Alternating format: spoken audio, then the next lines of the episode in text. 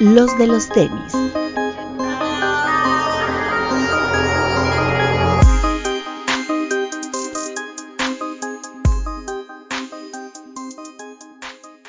Hablemos de tenis, nada más.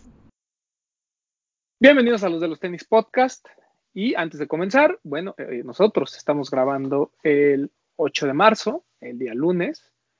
Y eh, bueno, solo me queda mandarle un máximo respeto a todas las mujeres. Así de sencillo, eh, no me siento con la capacidad de hacer un comentario adicional. Simplemente, pues gracias por todo lo que están haciendo por el bienestar de todos, porque si creemos que esto es una lucha solo de las mujeres, pues estamos muy equivocados. Entonces, nada más, máximo respeto a todas ellas. Eh, desde Guadalajara, Bit Salazar, ¿cómo está? ¿Qué amigos? Muy bien, gracias por la invitación. Bretón. Hola amigos, bienvenidos, buenos días, tardes, noches. Papu. Hola amigos, yo como siempre les quiero mandar un respeto a todos los que nos están viendo en el estreno, porque si se junta mucha gente que está ahí comentando, de repente nos metemos nosotros ahí también a, platicar con ustedes y se los agradezco. Y los que no nos ven en el estreno, también muchas gracias por vernos. Que por cierto, eh, mucha gente le mienta a la madre a Bretón, pero nunca hemos escuchado de viva voz qué es lo que siente Bretón cuando ve un que eche, que SM el Bretón. Este, Cuéntanos, Bretón, ¿cuál es tu sentir? Todas las redirecciono a ti porque tú eres el causante de eso, entonces todas las que me llegan a mí se van hacia ti, entonces no pasa nada. O sea, quieres decir que, me mientas mi madre, básicamente. Sí, que por cada mentada que me echan a mí es una mentada adicional a Román. Bueno, pues ahora miéntensela a alguien más, ¿no? Nomás para variarle. Oye, y yo quiero agregar algo porque Papu siempre saluda nada más a la gente de YouTube, entonces yo yo le mando un respeto a todos los que escuchan en estreno este programa en Spotify y en Apple también. Correcto, también a la gente que está ahí en el audio. También es importante, este, Papu. Yo les mando un respeto a los que están en el estreno, no les mando un respeto a los que están en el estreno en YouTube. Pero es que el estreno es solo en YouTube. Ah, ok, entonces es mi error. Mi edad no que sepa de tanto de tecnología. O sea, porque además, eh, digo, una cosa es que no generemos dinero en Spotify y en Apple, digo, tampoco en YouTube, pero otra muy diferente es que pues, no le tengamos el mismo respeto por todos. No, el respeto está. Bueno, eso sí, eso sí. Importante, ¿no? El respeto. Eh, y, o sea, digo, coincide, coincide la noticia que, les voy a dar con, un poquito con este tema de, lo de las mujeres. Eh, pero pues nosotros no queremos ser ese tipo de contenido que se aprovecha del día para este, ahí andar con que, ay, miren todo lo que han creado las mujeres. Ya sabemos lo importante con las mujeres en el Sneaker Game. Y ojalá podamos tener en algún momento de regreso a la Unity, que a mí me gustaría saber mucho cuál ha sido su, eh, cómo han cambiado desde hace casi dos años que las entrevistamos a la fecha, cómo han visto ya el Sneaker Game ahora que ya les toca de viva voz, y también algunas otras eh, mujeres que son importantes dentro de la cultura de los sneakers en México. Pero eh, hay una noticia que tiene que ver y que no importaba el día, le, íbamos a dar, es que Melody Esani ha sido contratado por Foot Locker como la primera directora creativa de la marca. Eso es muy, no sé cómo decirlo, pero suena extraño, ¿no? O sea, eh, que Foot Locker tenga una directora creativa, eh, me parece como que wow, ¿no? O sea, ¿qué tantos proyectos tiene Foot Locker en mente como para poder tener a Melody Esani ahí? Eh, que además pues es una gran colaboradora por parte de, Nike, sobre todo con Jordan. Eh, por ejemplo, estaba leyendo una nota que decía que Melody Sani tiene este poder de, llegar a mucha gente, no solo a las mujeres, sino también con hombres. Su último par que sacó con Nike, este Jordan 1 de Fearless, es extraordinario. Entonces, ha tenido como, como sus momentos importantes Melody Sani. Entonces, me parece que es una gran contratación por parte de, de Foot Locker. Vamos a ver de qué va a estar encargada. Lo único que sí sé es que eh, ladies Foot Locker es como el Foot Locker normal, nomás dice Ladies y no tiene ningún, como ningún sentido. O sea, no, no es una tienda, ni no son tiendas ni siquiera bonitas, o sea, o, que aporten algo extra. Yo creo que por ahí podría empezar Melody Sani, por, renovar toda esa línea de, Ladies Foot Locker. Eh, pero pues vamos a ver a qué se dedica la señorita Sani ya con eh, Foot Locker. ¿Cómo ven esta noticia, muchachos? Bien, como dices, creo que ella, aparte de su talento como diseñadora, y lo movimos ahí por el, con el Jordan que mencionaste, tiene como un mensaje de empoderamiento, como de motivación, como de, de superación. Entonces creo que eso adicional a su talento como diseño la hace una gran diseñadora eh, y ella sí es como un influencer real, ¿no? Entonces creo que va a ser interesante lo que puede llegar a lograr con Foot Locker, que es una de las cadenas más importantes del mundo, porque tiene presencia tanto en Estados Unidos como en Europa. Entonces creo que, que va a ser importante lo que puede lograr ahí con, con la marca. Papu. Este, pues yo siento que, que además de lo que dices de renovar la, hasta cierto punto la imagen de Foot Locker, puede llegar a hacer nuevas colaboraciones. No sé si recuerden que ya hubo colaboraciones de Footlocker con, con Converse y Tyler the Creator. Entonces, a lo mejor se viene alguna colaboración por ahí y pues habrá que ver cómo desempeña su trabajo. Sí, porque, digo, ahorita que, nos cuente Bit, pero yo siento que hay muchas colaboraciones de Footlocker que simplemente es como que ellos pagaron por tener ese producto exclusivo, ¿sabes? O sea, mm, digo, desconozco cómo sea el proceso creativo con Size, pero siento que Size es de esas tiendas que sí tienen un director creativo y se, sientan a hacer una colaboración, aparte que el producto es, solo para ellos. En el caso de, de Footlocker, siento que ellos simplemente pagan por tener la exclusiva y entonces le ponen el por Footlocker, porque eso pasó con el, por ejemplo, ¿te acuerdas los de Pensoul? Que solo fueron exclusivos de Footlocker. Entonces, creo que va por ahí la cosa, pero totalmente, o sea, digo, desconozco totalmente, no estoy en, el en esa empresa. Lo que sí sé es que Melody Sani es su primera directora creativa formal, ¿no? Entonces eso me hace creer que va por ahí el tema. ¿Vi? Yo no sabía de la noticia, pero pues creo que es interesante saber este que va a ser la primera directora creativa, como tú dices. Y pues estaría interesante ver lo que Footlocker va a sacar. Quizá más colaboraciones, quizá una línea de ropa ya como, como, como bien hecha. Y pues creo que va a estar interesante ver que propone dentro de la marca. Sí, hay que, hay que esperar eh, noticias de, la tienda. Y hablando de colaboraciones, eh, no desesperen a todos nuestros escuchas. Ya este, tenemos, ya yo tengo en mano, es mi culpa, totalmente mi culpa.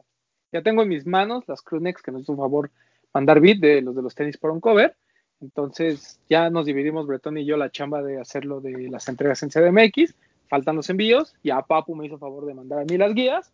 Yo no tengo impresora en mi casa, entonces tengo que ir a imprimirlas. No he tenido el tiempo, pero les prometo que ya este fin de semana van a tener noticias sobre sus eh, Entonces, todos tranquilos.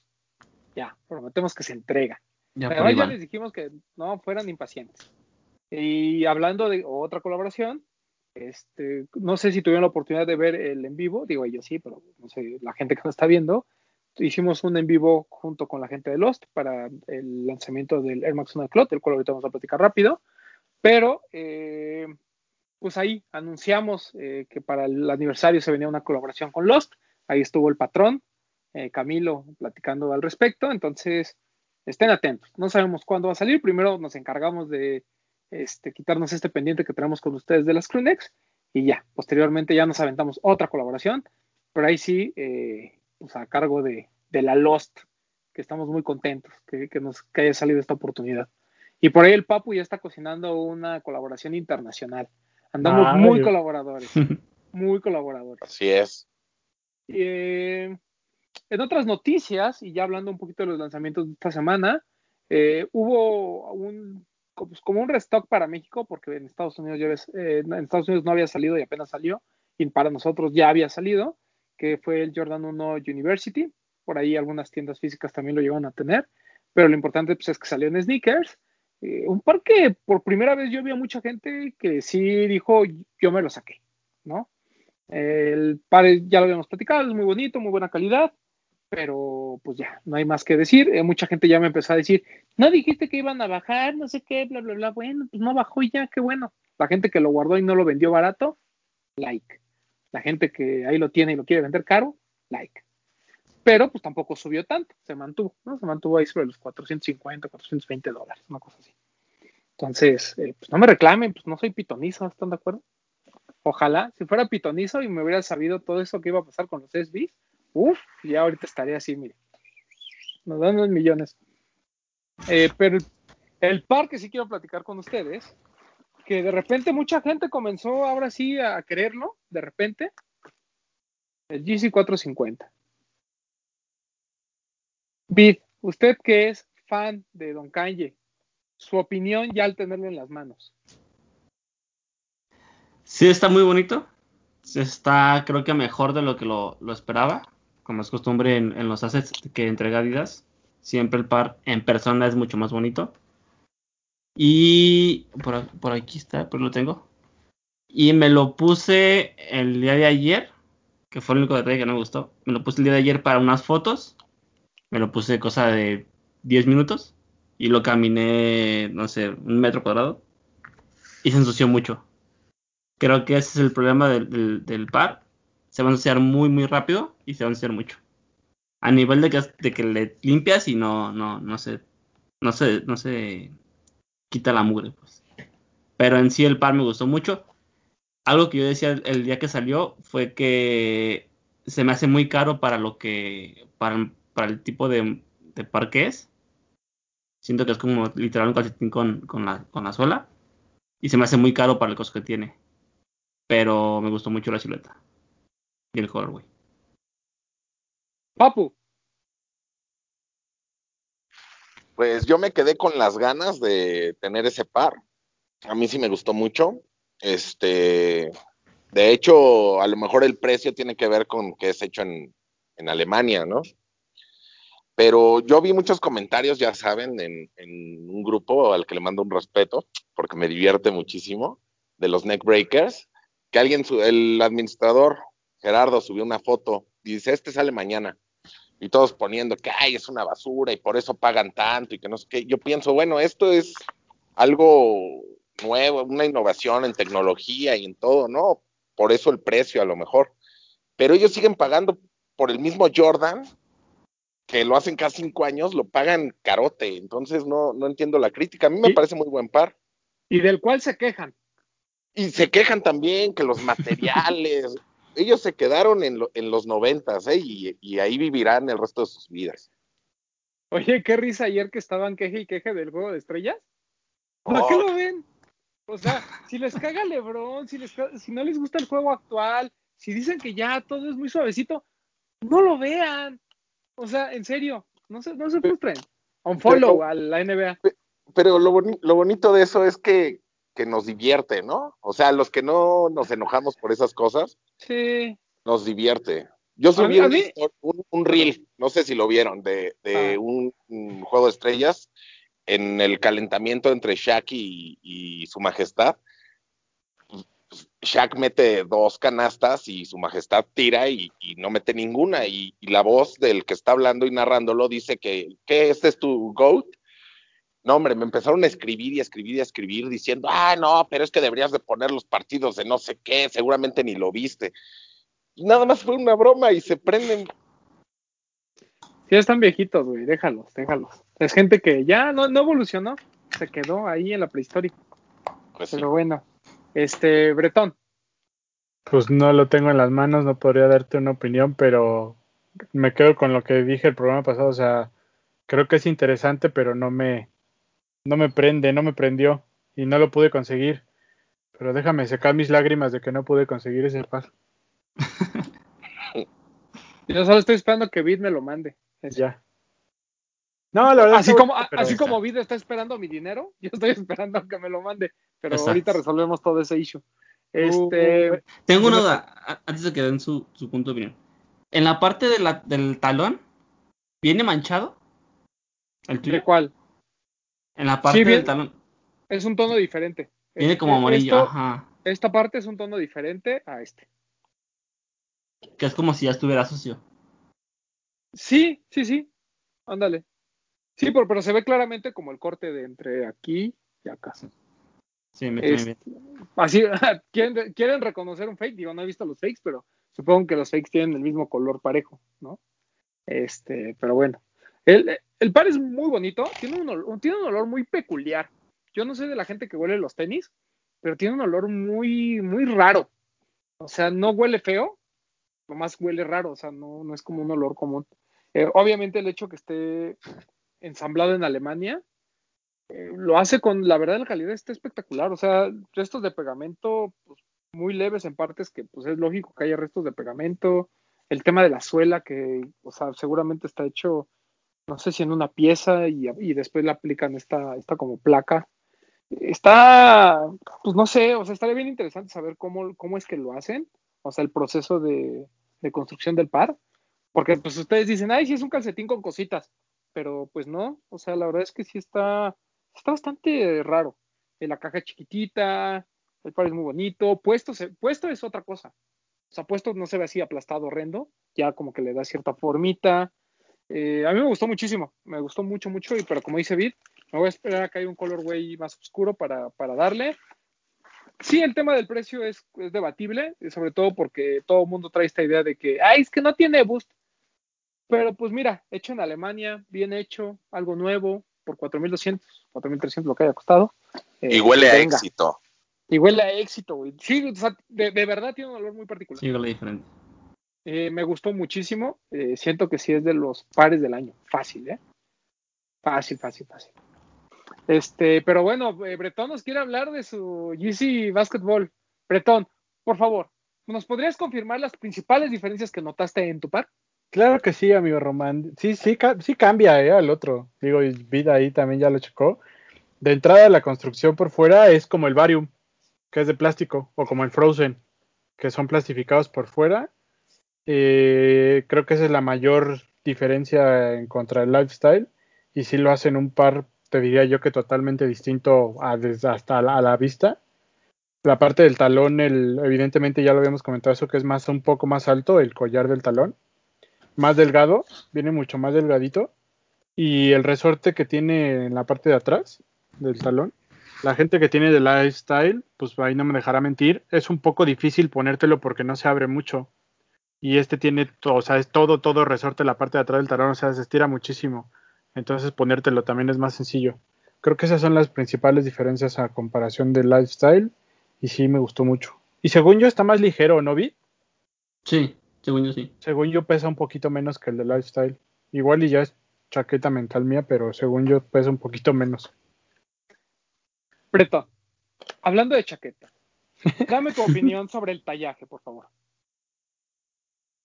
Fíjate que tanto el lifestyle como este yo los pedí en 8 y yo soy de esas personas que no me gusta que se sienta que mi dedo gordo topa, aunque no me queda apretado, pero que topa. Ajá. Y en general con todos los Quantum, aunque me voy medio número arriba, siento que mi dedo topa con la punta.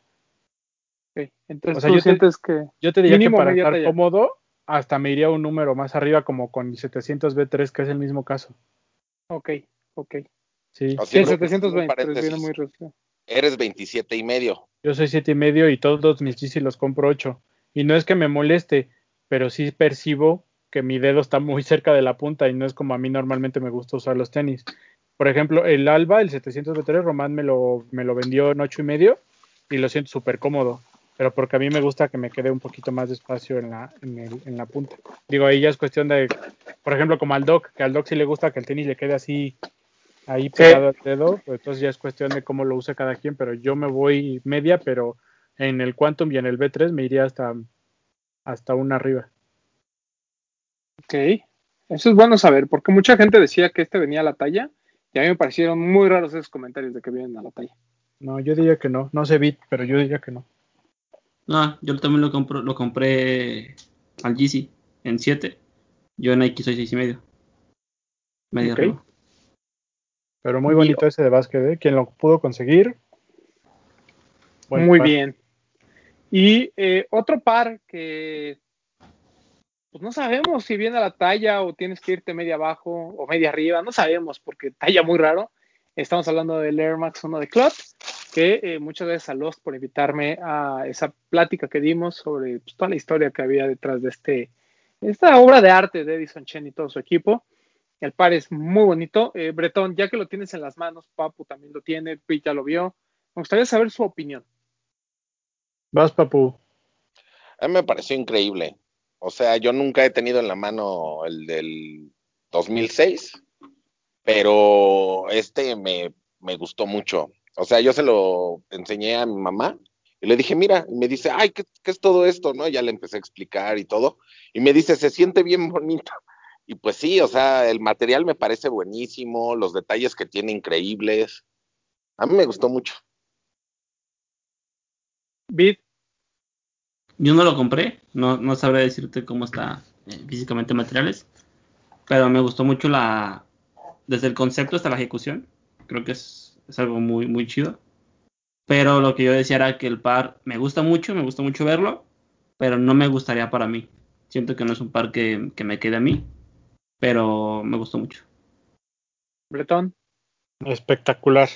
La calidad de los materiales está increíble, el diseño, el concepto, la suela a mí me, me volvió loco, o sea, el mapa de color ahí del pie en la suela me parece algo que pocas veces hemos visto, creo, y que le da una vista espectacular. A mí me, me, me, me encantó, me encantó, me gustó muchísimo. Se me hace las plantillas, el, el, el, el como de en el talón, que poco, o nada escuché que alguien que lo mencionaran cuando hablaban de, antes de ver esta piel como de avestruz que tiene en el talón está increíble. El, el toe box plastificado con estas perforaciones creo que es una, una, una mejoría que le va a hacer mucho bien al par comparado con el del 2006 los colores, o sea, en general el par a mí me, me encantó, está muy, muy bonito. Yo creo que ya en vivo cambia mucho la perspectiva, ¿no? Del par. O sea, lo ves en fotos y, se ve, y se ve bonito, pero en vivo el tema de los materiales, la ejecución en general, creo que lo hace muy, muy bueno. El tema es que como lo que platicaba ahorita con, con Bretón y con Papu ahorita antes de entrar al aire, es que cuando te vas medio, o sea, cuando compras de tu talla, eh, sientes que hay un espacio ahí, hay un hueco, ¿no? Que hay que, como que hay que llenar, ¿no? O sea, seguramente si el doc se los pusiera, compraría dos tallas abajo, con tal de que le quede así pegado. Pero, pues es, es más una, un tema como, como mental de que cuando lo ves y ves un espacio, dices, lo tengo que llenar, ¿no? Cuando realmente, pues no funciona así. De hecho, todas las fotos que son sin calcetines y demás que utilizaron para la campaña, se ve, ¿no? O sea, como si le quedara grande al modelo, pero, pero así es el pad, ¿no? Así es el tenis porque además el Air Max 1 siempre es muy afilado. Entonces, si lo compran media abajo, yo por ejemplo tengo el de mi talla y tengo una media abajo, y la diferencia simplemente está en lo ancho, ¿no? En qué tanto, qué tan apretado sientes de lo ancho el pad. A mí los dos me quedaron bien, pero sí entiendo que el 28.5 sí siento que hay un, hueco mucho más grande ahí, ¿no? Lo que pasa es como el par no tiene forro por dentro, o sea, realmente es la, piel cruda, y se puede alcanzar a ver, o sea, es, real, no, no hay nada ahí, pues también hay una sensación ahí también medio extraña porque lo sientes más amplio que cualquier Air Max 1 convencional, pero el par espectacular. Yo sé que son muy pocos, o sea, no es un par como dice el Poxte que puedes ir a la tienda y probártelo para saber cuál es de tu talla, pero yo creo que si se van a su talla, eh, están haciendo lo correcto, si se van medio abajo, pues también están haciendo lo correcto, o sea, es más que nada el, el tema del, del, hueco que se llega a ver ahí en el, en el. El, el par es muy, muy bueno. O sea, a mí me gustó muchísimo. Y ahorita lo que comentaba mi querido amigo Papu, de que el par, este, de alguna manera, no teníamos la posibilidad de tener el anterior, pero pues es que nadie lo tiene en México. O sea, me pareció eso muy extraño.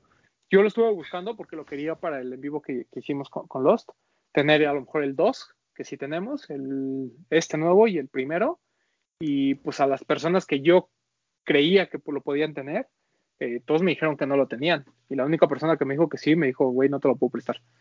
Pero por otras cosas. Y realmente pues tampoco lo tiene, entonces, o sea, tampoco lo tenía en ese momento. Eh, entonces, eh, pues sí es muy, es un par, es un par raro de encontrar. Atsa me escribió el, también el fin de semana y me dijo, oye, ¿sabes alguien que tenga el Air Max 1 de Clot, el original, el de 2006? Y yo, pues no. ¿Para qué te miento? Creo que el único que he visto incluso era fake, ¿no? Entonces, nah, olvídenlo, o sea, no, en México no, no, no, no los hemos visto. Eh, y pues ya, ni modo, una lástima que, que no haya existido, pero qué bueno que tuvimos oportunidad de esta revisión que quedó muy, muy buena. Y eh, en otras noticias, eh, le pedimos a la gente que nos mandara un, sus preguntas para hacer eh, de este programa un contenido hecho por ustedes también, ¿no? Que nos sirviera para hacer un QA el día de hoy. Entonces, pues vámonos con el señor del Instagram, eh, Bretón. Ahí tiene algunos. Como siempre, ¿no? La, la del mes. Normalmente ya una vez al mes estamos haciendo esta actividad. Entonces, a ver, Papo, antes de empezar. Este, antes de empezar y que se me olvide, porque eso es lo malo que se me va a olvidar, es, quiero decirles que va a llegar lo de Chinatown de Converse por Jeff Hamilton el 26 de febrero. No sé a dónde llegue, pero va a llegar. Marzo, Los cuatro 26 pares. de marzo. 26 de marzo, sí, 26 de marzo. Los cuatro Imagina- pares. Imagina, ve pensando en lo siguiente, papu, que vas a tener que comprar. Bacon, Foam Runner y Converse. Es cierto. Huele a fin de Ay, semana de, de 10 mil pesitos, de 5 dígitos, papu. Ojalá, ojalá fueran 10 mil pesitos de esas, de esas cosas. Sí. Mira, del Bacon son 3 mil pesos. Del Converse seguramente son otros, tú pon 3 mil, ciérralo, 6 mil. O sea, y el nada Foam más uno Runner son de, otros 3 mil. no son nada 9,000. más uno, uno de Converse.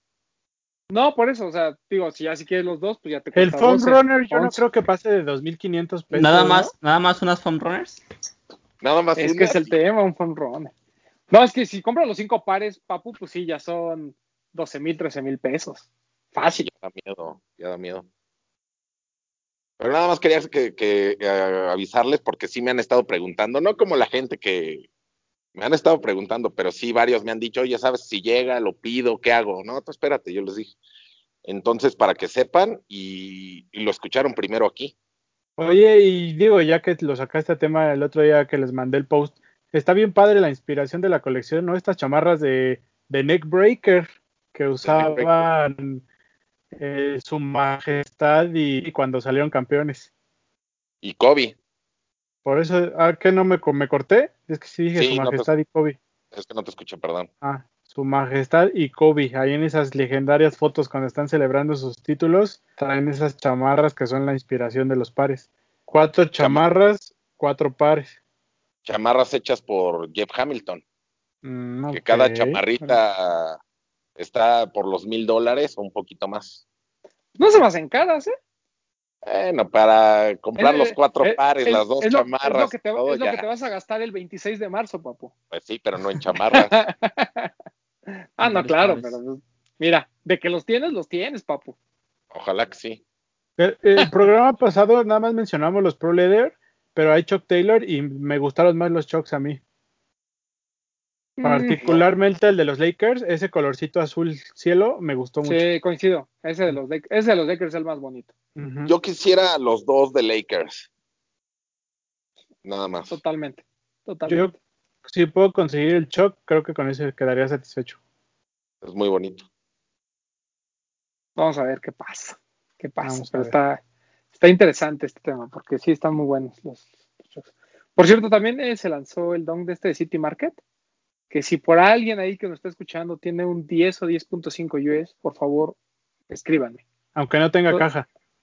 aunque no tenga caja. No me importa, con que traiga la bolsa y el par, ya, es más que suficiente.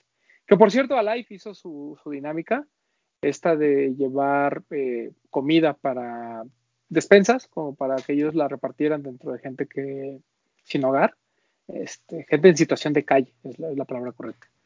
Y a mí me pareció muy, muy buena. O sea, como siempre, ¿no? Sí, hay por ahí un quejumbroso que salió ahí en IKSB diciendo, eh, yo fui el segundo y pedí de mi talla y me dijeron que ya no había, entonces, eh, ¿cómo es posible que solo tengan un par por talla? Eh, Sí es te posible. Vale madres, te vale madres el stock que tenga la gente. Punto. Sí, ah, yo y- esperaba que alguien, yo esperaba que alguien en las preguntas nos dijera, eh, que, que- qué opinábamos de eso. Pero no. La, Uy, gente les te- ya, la gente ya empieza a entender que las tiendas pueden hacer su dinámica como gusten. Claro.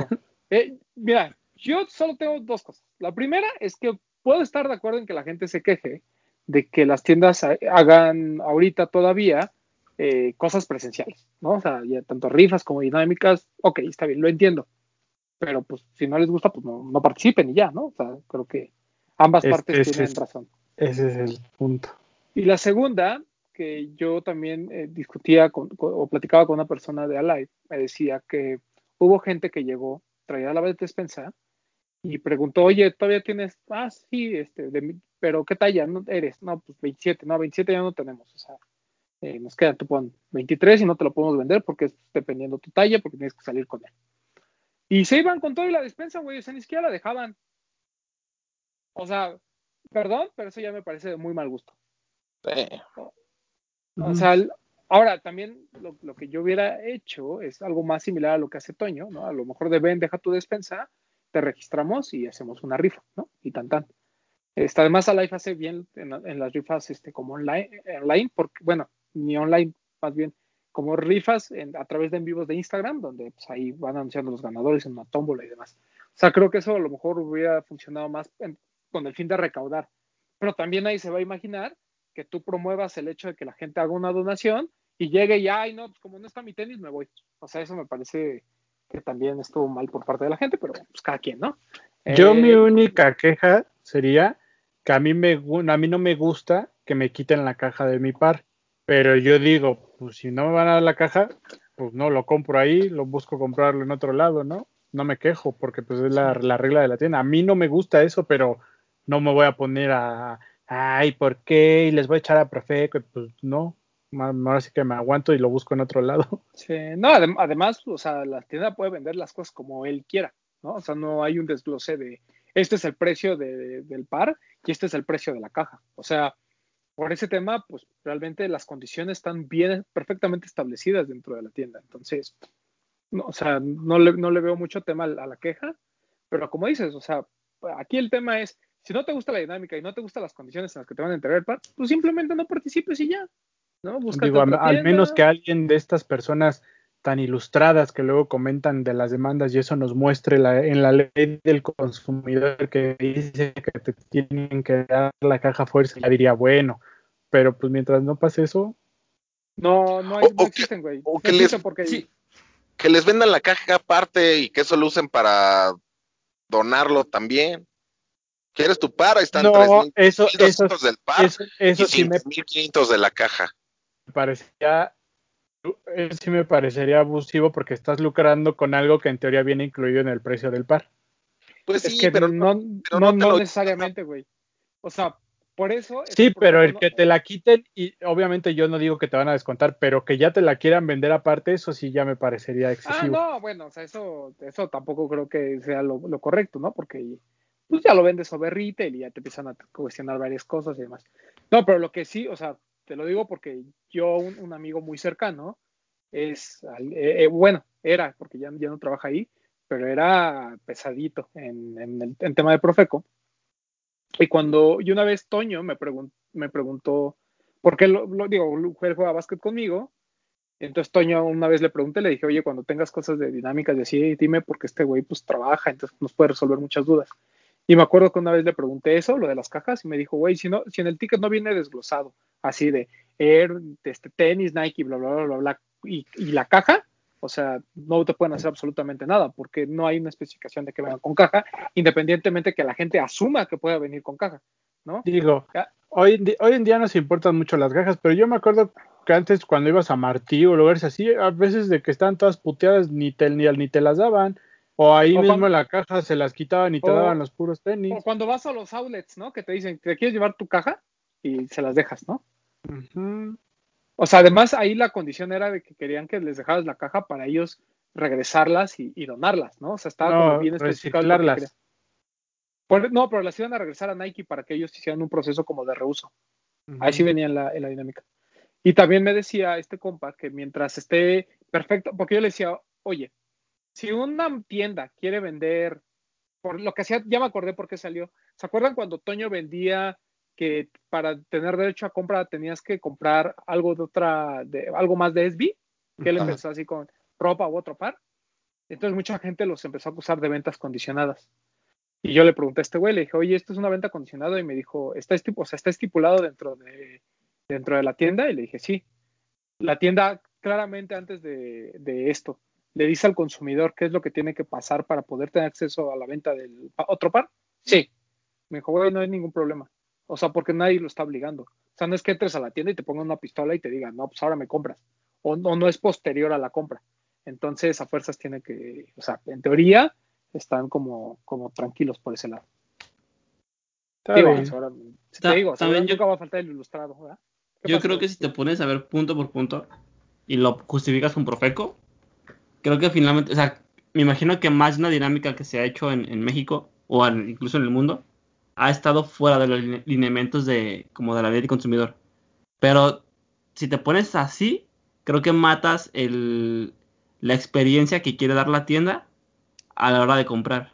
O sea, pues sí, a lo mejor no estamos tan, tan, tan dentro de Profeco, pero pues llevaste una, o sea, hiciste una experiencia de llevar una, una despensa, hacer como el cambio y hacer las, las cosas un poquito como se hacían antes, pues, que era, Sí. que era lo interesante de comprar un par. Quizá no Pero- nomás es ir a pagar, sino como hacer todo una dinámica e involucrarte con el proceso de compra. Pero es que eso, el problema es que la gente no lo entiende. Por ejemplo, tú lo entiendes, ¿no? Pero mucha gente no, no consigue el par, está ahí, estoy enojado, voy a ver a con quién me quejo. Pero aparte, ¿sabes cuál es lo más chistoso? Que mucha gente cree que yendo a Profeco van a ir a clausurar o a cerrar la tienda y Profeco no tiene facultades de clausurar ninguna tienda. No tiene. Solamente te pueden clausurar el aparador o ponerte una multa, pero no pueden clausurar ninguna tienda. Incluso el hecho de las multas es bien chistoso porque el dinero tampoco va para Profeco.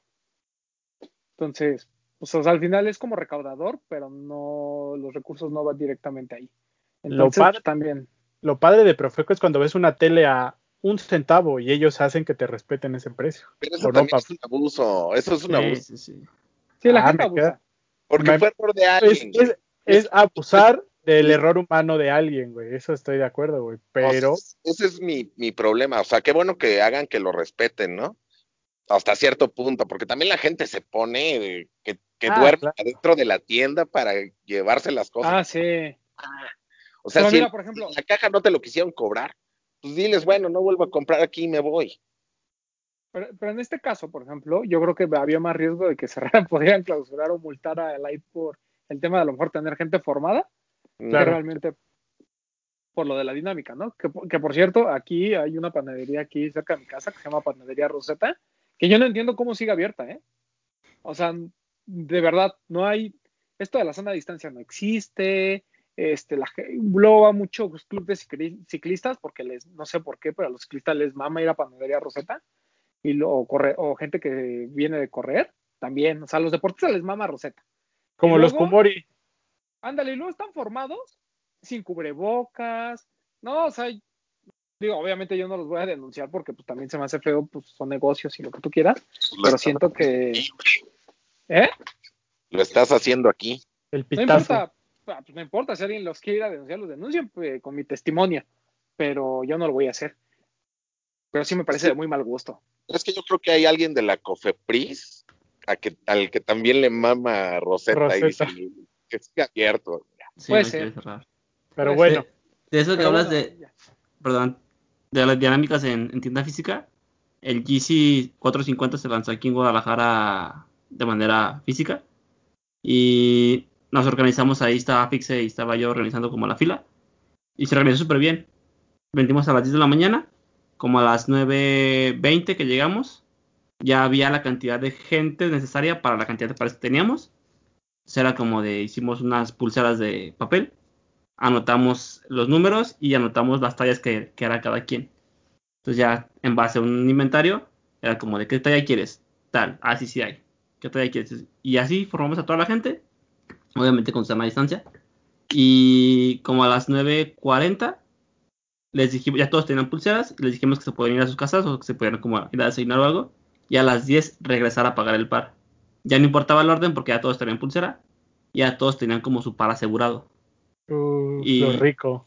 y estuvo, muy bien organizado. Entraban de dos en dos a, a la tienda a pagar. De todos modos hicieron su fila después porque pues querían, querían ahí ya agarrar el par. Pero estuvo muy bien organizado. No hubo ni mucha gente, ni estaban amontonados, ni nada. Sí, yo creo que mientras eh, cumplan con las medidas, ¿no? O sea, sana distancia y demás, tampoco le veo tanto problema, porque además, pues, o sea, seamos sinceros, ¿no? Tamp- tampoco es que lleguen 200 personas al mismo tiempo. Eh, entonces, pues, yo creo que mientras esté controlado está, bien. Donde sí hubo 200 personas, eh, creo, fue en Adidas Condesa, que sí hubo muchísima gente por lo del 450. Yo creo que se empezó a esparcir el rumor de que venía muy limitado, empezaron a ver los precios de reventa y dijeron, venga, vámonos, dinerito bien chingón. Este, y ahí se veían como imágenes de que hubo mucha gente, pero bueno, digo, tampoco las tiendas pueden estar cuidando a todo el mundo, pero siento que la gente es muy consciente, ¿no? O sea, no solo se ponen en riesgo ellos, sino ponen en riesgo a las tiendas de una clausura nada más porque, y, y que no le vendan a nadie, ¿sabes? Entonces, Pues es que ya estamos bueno, en semáforo naranja, ¿o no, mi papu? ya huele a verde, dice. Este, yo es intenté que hacer, el problema que, que dices, estamos en semáforo naranja, pero la gente lo ve verde.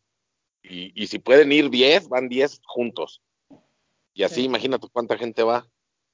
yo intenté hacer mi fila virtual en Guadalajara desde mi casa, pero pues no, no alcancé para. Pero bueno. Ahora sí, ¿Qué te vámonos. Po- pocos son los Preguntas. elegidos, dicen por ahí. Este, vámonos a las preguntas. A ver, el usuario Oye David Eric nos pregunta, saludos a todos, los outfits para los pares, ¿qué opinan sobre cómo lucirlos y con qué? Ah, hemos hablado de esto, ¿no? Que nosotros para hablar de outfits no somos la voz autorizada, creo yo. Bueno, mi tío Bit sí, él sí se viste muy bien, pero nosotros no. Nosotros somos unos tíos que, eh, mira, por ejemplo, el, el Bretón no sale de sus skinny jeans porque ya dijo que él, no importa lo que pase, él no va a salir de eso. Estás equivocado. Tiene más de un año que no me pongo un skinny jean. Pero porque ya no te quedan. Pero, No, Pre- no, no, no, shorts. no, no. pero espérate, pero no, No, usas no, no. straight jeans tampoco, ni regular fits. No, no, no uso tumbados, pero tampoco uso skinny. Y últimamente han dado más de joggers. Ah, bueno, pues que a eso iba. Ahorita eh, es como el Papu y yo, seguramente andamos de pants. No salimos de pants, punto. ¿Para Yo qué? soy. Y hoodie. Yo un hoodie ya. Soy muy básico.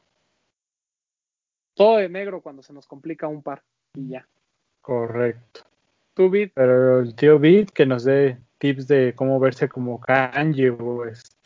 Yo tengo. Hasta hace un mes tenía poquito más de un año que traía todos los días short o pijama, todos los días. y no sé por qué últimamente me he dado por usar solamente playeras negras, lisas.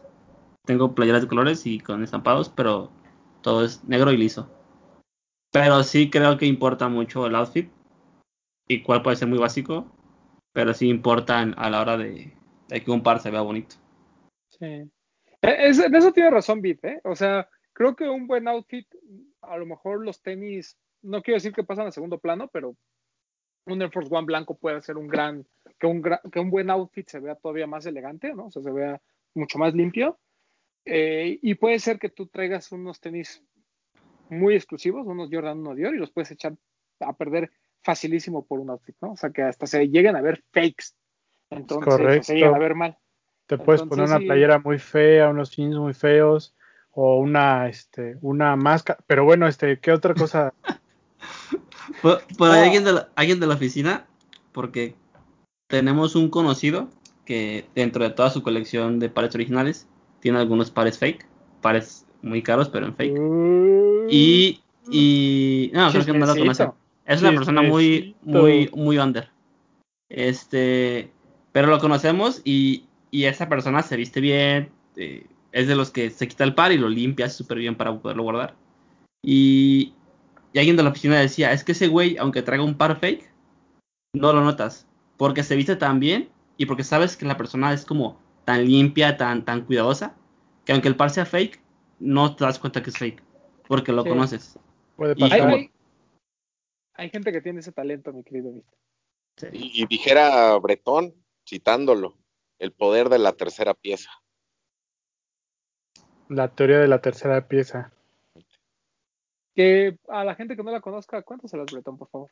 Ay, es que ya no me acuerdo bien cómo es. El chiste es que tú puedes traer el par Tú más caro, traer- ¿no? Pero si te subes al metro y traes este tu playerita de cuidado con el perro, pues obviamente la gente piensa que es fake. Y puedes traer el par fake, pero si te bajas de tu, no sé, de tu Audi y traes un reloj bueno, automáticamente al traer el reloj bueno y saber quién eres todo, la gente piensa que tu par es original. Sí, o sea, tú traes dos cosas buenas, puedes hacer que una tercera, aunque no sea buena, la gente crea que es original. Coincido totalmente, es una gran teoría. Eh, y sí, o sea, y nosotros conocemos gente que puede traer un par fake y sabes que, que nunca, o sea, la gente, o sea, en general nunca vamos a pensar que lo es, ¿no? Por ejemplo, yo no me imagino a, a Rubén Piliado este, trayendo unos Yeezy fake, pero sé que, o sea, si los trajera, o sea, si realmente él comprara un fake y los trajera puestos, yo creo que muy difícil lo notaríamos, ¿no? O sea, tendría que ser una copia muy, muy mala. Y aunque Yo lo creo que notaras, entre, creo que ni siquiera te importaría. Sí, claro, obviamente. yo creo que entre nosotros dudo que alguien de nosotros compre tenis fake, pero el hecho de que sabemos entre nosotros que no usamos tenis fake, si por ejemplo ahí un día nos compramos una bermuda o una sudadera vape fake, yo creo que nadie se daría cuenta, ¿no? Por ejemplo, como por, por poner un ejemplo. Sí, totalmente. Sí, podría ser. Pero sí, o sea, miren, chavos, nosotros no podemos dar consejos de, de outfits. Este, aquí traemos la discusión. Imagínense, llegamos a la discusión para ver si los outfits de otras personas que claramente visten, no sé si bien o mal, pero pues, que, o sea, hay cosas que se les ven chidas. Este, estamos ahí No, no- discutiendo. no cuando nos tenemos gustan. el- exacto, cuando no tenemos el, la- el- ¿cómo te- no tenemos los argumentos para hacer un juicio de valor al respecto. Eh, yo creo que mucho es el gusto, ¿no? O sea, eh, yo, o sea, creo que pues, no, no tengo esta afinidad por la moda tan, tan clavada, pero sí siento que pues hay cosas que te gustan y a veces se te verán bien, se te verán mal, pero pues a ti te gustan y te las pones y ya, ¿no? Y tratas de que cuadre lo más para posible. ustedes. Vístanse para ustedes, no para los demás. Sí, también. Dice, dice el dicho de tío y tía, de la moda, lo que te acomoda. Exacto. Yo tengo ese problema de que no soy lo suficientemente, o sea que no, obviamente no soy flaco, pero tampoco soy lo suficientemente gordo como para que las cosas se me vean chidas. O sea, hay, gen- hay gente que sufre, neta, güey, hay gente que sufre de, de obesidad o gente muy gordita, pero la neta es que se pone cosas y se le ven chidas, ¿no? Pero es la gente como muy, muy gordita. Sí. Pero nosotros que Sí. tenemos cuerpo así de, ya de, de- de señor retirado, pues sí, güey, sí es un pedo. Ta- también vestirte de una manera padre o una manera bien, de cierta manera te da como confianza o te hace sentir como, como, como, con confianza para mostrarte a los demás. Pues creo que sí también es importante. Sí, vístanse como quieran, pero así es importante vestirte como, como bien, pues. Sí. En algo te tiene Sí. que ayudar. Sí, no, no, y no tiene que ser ot- otra vez, creo que lo platicamos con Lorenzo, ¿no? O sea, no, no tiene que ser un tema de, de cuánto gastas en el outfit, sino que simplemente las piezas se vean como, como un set completo, ¿no? O sea, que hagan sentido entre ellas. Pero pues como siempre les hemos dicho, si algún par se les complica, todo de negro, o como dice el buen Nigo, playera blanca, unos jeans azul claro, tan tan, cualquier par les- se les va a ver bien. Ya, no se compliquen mucho, muchachos. Correcto. Bueno, a Mauricio, díganle que no sea desesperado porque pregunta cuándo las sudaderas. Ya le dijimos que esta semana o la próxima. Eh, Mitch Montes nos pregunta: Quiero un par elegante en, tri- en triple blanco. ¿Cuál es el modelo que más, me que más gusta en ese color? Yo diría que un Air Force 1 o un Stan Smith. Porque, Sí, porque Superstar para mí, pues el chido es el que trae las franjitas negras, ¿no? Entonces no, ese no aplica como Triple White, pero un Air Force sí, por ejemplo. Sí, coincido. Digo, Correcto. si te quieres ir a algo básico que puedes encontrar en todos lados, ¿no? Porque por ahí los Supercourt también son muy bonitos, pero pues esos creo que no los venden en cualquier lado.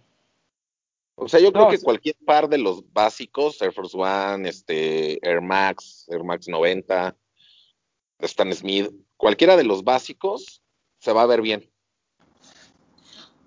Sí. Ya si quieres eh, verte muy pudiente y traer esos tenis de director, eh, te puedes comprar los como Projects, por ejemplo. Exacto. O un, ¿cómo se llaman? Un Feeling Pieces. Un Feeling Pieces. Sí, esos ya son otro nivel. Son, son Ultra Boost. Yo lo para, Mismo- lo que, para lo que fuera. Un Chuck Taylor, papu. Bueno, Sí, no, pero porque el clásico trae las trae las franjitas de color, sí es cierto. Pero también hay, hay todo blanco. Pero no sí se ve raro, ¿no? Mejor, mejor es el que trae las rayitas azul y rojo.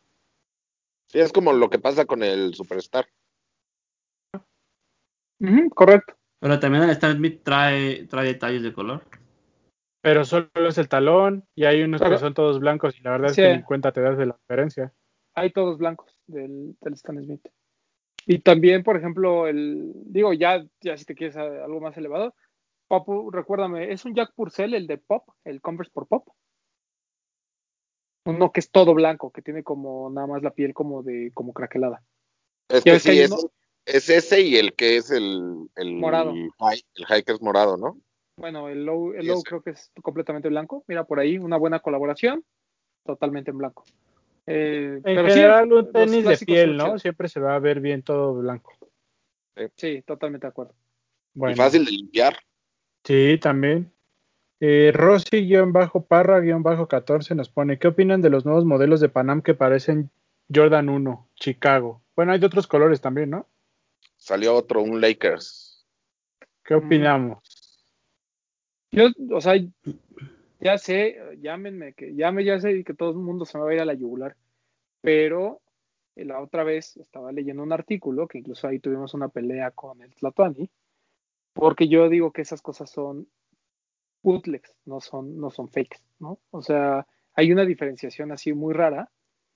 O sea, obviamente todo lo bootleg es, es, como, es una imitación de algo, ¿no? O sea, eso me queda claro. Pero hay muchos artículos que hablan de que actualmente en el tema del coleccionismo hay como dos, este, dos corrientes, ¿no? Este, lo, lo que es fake, lo que es la piratería, que es tal cual utilizar un Jordan 1 y hacerlo, hacer una imitación de ese Jordan 1, poniéndole Nike, poniéndole el Swoosh, poniendo todo eso. Y los bootlegs, que al final son, son marcas que ni siquiera le tienen que poner el Swoosh ni nada, o sea, simplemente hacen su propia versión de, Jordan 1, ¿no? Es más falta de creatividad que realmente que sea un tema de piratería, porque realmente no hay una piratería porque no hay un uso de marca como tal. Para mí este, este de Panam es, es un bootleg de un Jordan 1, me parece que es, es, de esos que, por ejemplo, si hubiera salido hace 30 años, ahorita todo el mundo, te, sobre todo la gente que le gusta los vintage, estaría así, me estaría mamando, ¿no? Así como maman, los que han salido, ¿te acuerdas, Papu? Estos que tienen como una flecha y otros Sí. que tienen, no me acuerdo qué. Que Una son pistola. Exacto, porque no, y ya, y ya también salió un valiente que me dijo, bueno, pero es que entonces lo de Warren Lotas califica como bootleg. Pues sí, lo que pasa es que lo de Warren Lotas lo usamos como también, como una señal de protesta, decir, güey, también no te mames, ¿no? O sea, tú tienes mucho talento como para andar haciendo esas payasadas. Pero además no es la primera vez, o sea, Panam tiene cosas muy similares que parecen Air Max, otros que parecen Air Force, otros que parecen como Don, o sea, tienen como un poquito de esta, este tema de, de copian siluetas y, y lo hacen, ¿no? O, repito, no es piratería porque es una marca registrada y porque el tema de los diseños ya ahorita es como, está como muy abierto, cualquiera lo puede hacer, pero así, así de mal están las leyes sobre diseño y demás, pero pues a mí me parecen simpáticos, o sea, no, es, no gastaría en ellos, yo me compraría un Panam 84 cualquier día. Yo, yo me quedo con el, para mí, John, personalmente es que simplemente refleja falta de creatividad de una marca. Pero estoy seguro que por ahí van a salir los valientes que ya como lo... No, no los valientes, los... los ¿Cómo podría decirlo? Los inteligentes que nos van a decir, pero entonces lo de Babes, lo del Babesta y lo de Warren Lotas y todo eso, pero pues es como ya lo explicaste, ¿no? Realmente, pues sí son bootlegs, o sea, es, es como una línea muy delgada entre el bootleg y la piratería que se define simplemente por el hecho de el no pagar una licencia, ¿no? Creo que eso es, es lo principal. Sí, además, perdón que, me regresan perdón, Papu, el, el tema es que, por ejemplo, Babesta nunca utilizó colores populares de Air Force One, por ahí tuvo un triple, un triple white después, que salió de la mano de, de Kit y tuvo por ahí otro en algún momento, pero realmente no abusó de los colores como importantes del Air Force One, o sea, al principio incluso eran muy coloridos, de charol y demás, ¿no? O como, como que había este, este, este juego en la parte de, de, los colores. Pero totalmente de acuerdo, o sea, no, además, no, no, yo no estoy diciendo, y creo que Bretón tampoco, no estamos diciendo que sean feos, no estamos diciendo que sean corrientes, nada, nada. simplemente estamos diciendo que se nos, nos parece una falta de creatividad. Y, yo, y repito, para mí el modelo 84 Panam, creo que si es un clásico, vale muchísimo más la pena que este. Papu. Yo creo que por el precio, mejor se compren ese a un Jordan Fake, pasando por ahí.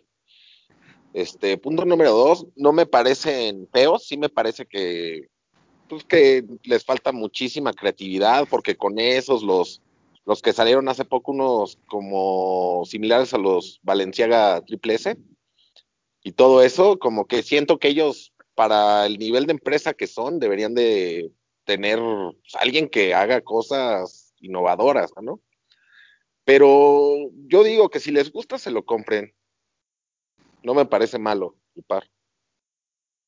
¿Tú, Vid? A mí sí me gustó. Por ahí alguien me lo estaba ayudando a conseguirlo. Y más, pues, creo que la relación precio y calidad, como dice Papu, pues mejor te compras ese comprarte un Jordan pirata. Eh, sí me gustó. Creo que, aunque sí es una copia del Jordan 1, pues es como adaptarse a, la tendencia de, de como del momento. Que recuerdo que hubo un par, creo que de Steve Maiden, que también era, y ese era literalmente un Jordan 1 de Off-White, que eran dos colores. Y creo que la gente lo criticó menos que, que, que Panam. La gente lo estaba buscando porque estaba, era un par muy bueno. Creo que hasta cierto punto, por ejemplo, Virgil lo ha hecho, eh, quizá Kanye lo ha hecho. O sea, no, no siento que sea una copia como tal, sino es como adaptarse a la tendencia del momento. Y pues todas las marcas lo van a hacer. Ahorita Sí. le tocó Panam, pero no me parece malo. Creo que es una Aparte, si lo ves, no, no hay confusión de que sea un Jordan, ¿eh? O sea, si lo ves bien, Claro, no dices, ah, ese es un Jordan. No, no, te- no sabes que no es. sí, correcto. Totalmente de acuerdo. Que es lo mismo que pasa con estas de fast fashion, ¿no? Cuando sacan los, los Sí. de Zara o de Pull Bear y demás. Inditex, Pues Price sí, o Shoes. sea, es una opción, es una opción barata, mucho, o sea, la verdad mucho mejor que cualquier fake, en, en mi opinión. Y pues bueno, que se lo compre quien, quien guste. Yo quiero subirles en mi perfil, porque por el tema que se trata, les voy a subir tres, bueno, varios reels acerca del, de lo de la piratería. La, pi- la piratería no es para gente pobre, así se llaman. Se los voy a subir para que los puedan ver ahí. Luego, Ozzy Regalado pregunta: ¿En verdad sí se espera mucho del Fórum 84? A México ni no- aún ni nos cae nada. Bueno, tranquilos. Pero voy a dejar ahí que Román nos explique la onda.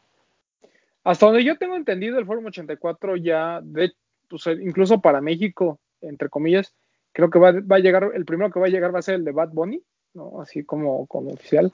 Pero el tema es que el Fórum, eh, el, el, el 84, es este que tiene el tratamiento vintage, que hemos visto así, eh, que, que hubo un seeding por parte de Adidas. Ese no va a llegar a México, pero va a llegar un Forum que tiene estos mismos colores en blanco con azul, pero sin este terminado este, como, como avejentado. Entonces, ese sí va a llegar a México próximamente y Adidas tiene en mente muchas colaboraciones, tiene en mente eh, muchos colorways, algunos más limitados que otros, pero de que vamos a tener Forum un buen rato, lo vamos a tener, al menos Yo solo un les año. digo, ustedes están viendo esto miércoles. Atentos porque estos días van a tener noticias. Así es. De hecho, por ahí va a haber una cosa ahí que, van a lanzar Adidas y otra marca, entonces estén al pendientes, estén al pendientes porque va a haber mucho ruido acerca del Forum. ¿Algo ya- más? Ya empezó a llegar. Eh, ya hoy lunes se lanzó este pack de I Love Dance de Adidas, que incluye un forum para mujer. Pero es una silueta diferente del Es Fórum, que es ¿no? Bolt.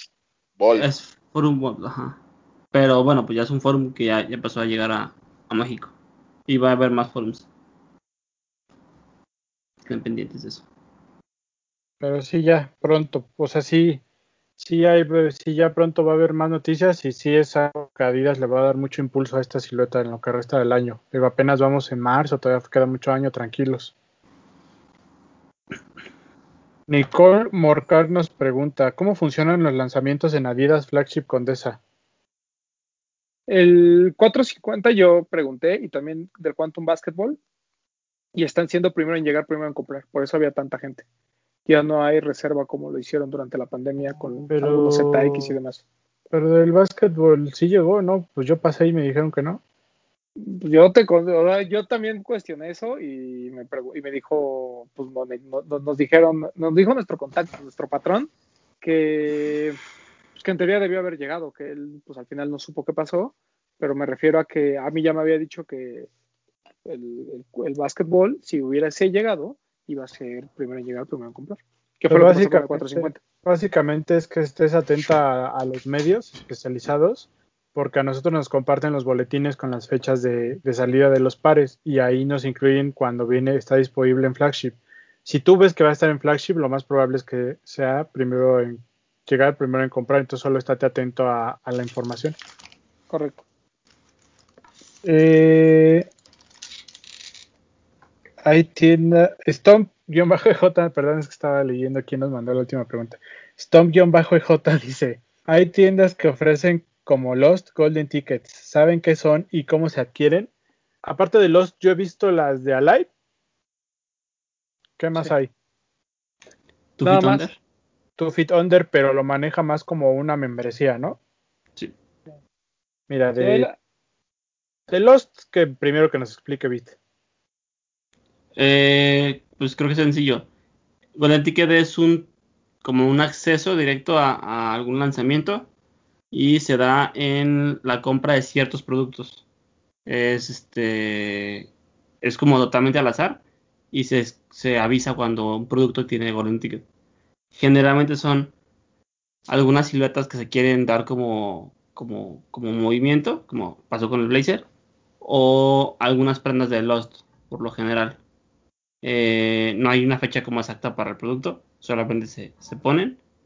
Y ahora con los, últimos lanzamientos, como son pocas piezas las que llegan y mucha gente con Golden Ticket, lo que se, lo que se hace es como una rifa entre Golden Tickets.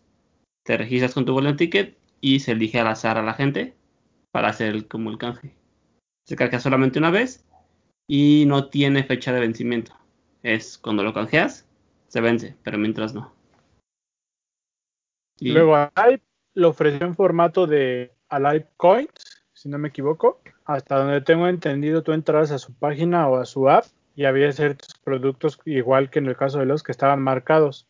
Si tú los adquirías, te daban estas coins que cuando llega un lanzamiento, ellos dicen, este lanzamiento se puede canjear con Alive Coins. Pero no, yo no lo he hecho, pero me imagino que es el mismo caso de los, ¿no? Debe de haber muchas personas queriendo el mismo par. Evidentemente no todas lo van a poder tener early con estos beneficios que las tiendas te dan, pero creo que te, pues te recortan un, te recortan un lugar en la fila, ¿no? Básicamente creo que ese es, Mm. es un beneficio que pues creo que es interesante. Sí, además el de Alive Coins es igual, es eh, eres aleatorio. O sea, es decir, tú, puedes tú puedes comprar una pieza de las que te están marcadas y no necesariamente trae el coin, que es un poquito diferente a lo de los. En los cuando te dicen esta Mm. pieza tiene, es porque todas tienen Golden Ticket. Y acá es random. O sea, te no- ahí, ahí dice que no porque compres la pieza, te garantizan el coin. O sea, puede Ah, ser que lo traiga o no. Es creo que la, la diferencia principal, pero funcionan muy, muy similar. Y Two Feet Under, que es, pues creo que una membresía que pagas al mes, pero la verdad es que no, no tengo idea bien cómo funcione, porque yo esperaría que no, si es una membresía, pues te den beneficios más allá de solamente darte el- el- la posibilidad de tener un early access, ¿no? Pero la verdad es que desconozco totalmente cómo funciona. Sí, totalmente no, no, no sé. Y pues hubiéramos querido que nos lo explicaran, pero pues no quisieron. Entonces, vámonos con otra pregunta. Pues sí. Eh, Wicho Sago ah, y el desesperado de Stomp pone ¿Cuándo llegan las Crunex? Ya van a llegar, hombre.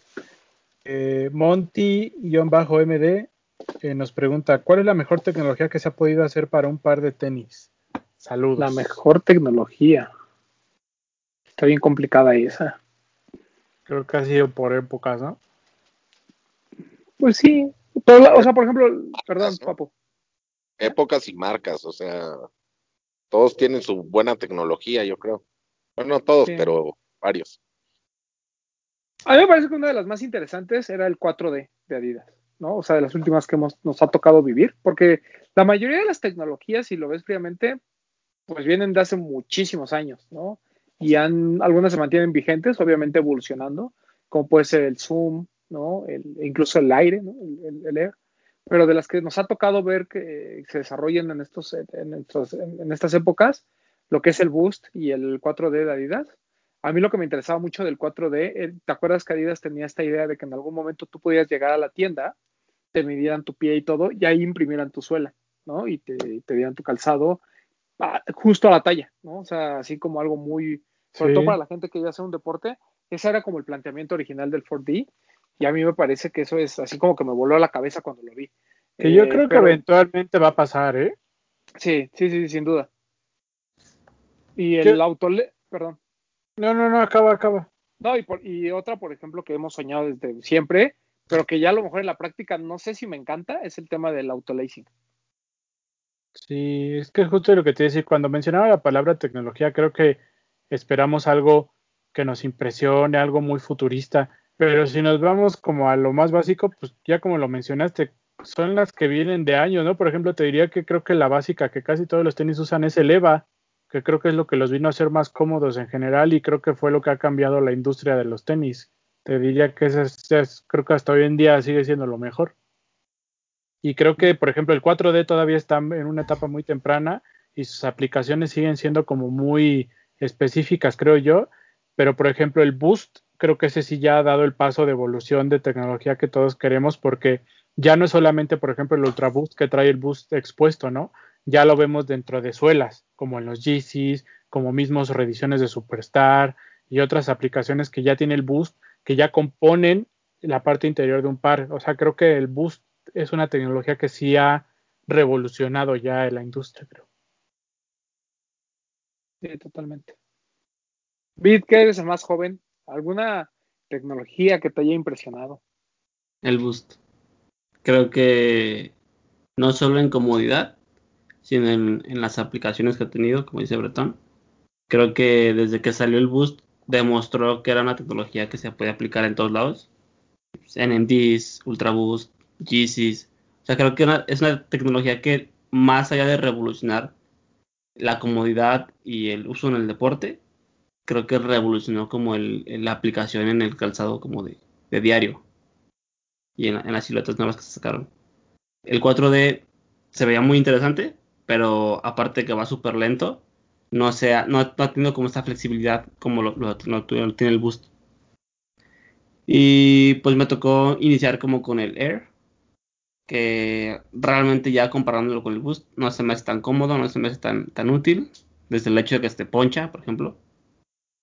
Pero sí creo que el Boost es el que más me, me convence. No sé, el que trae el Vaporfly, ¿cómo se llama?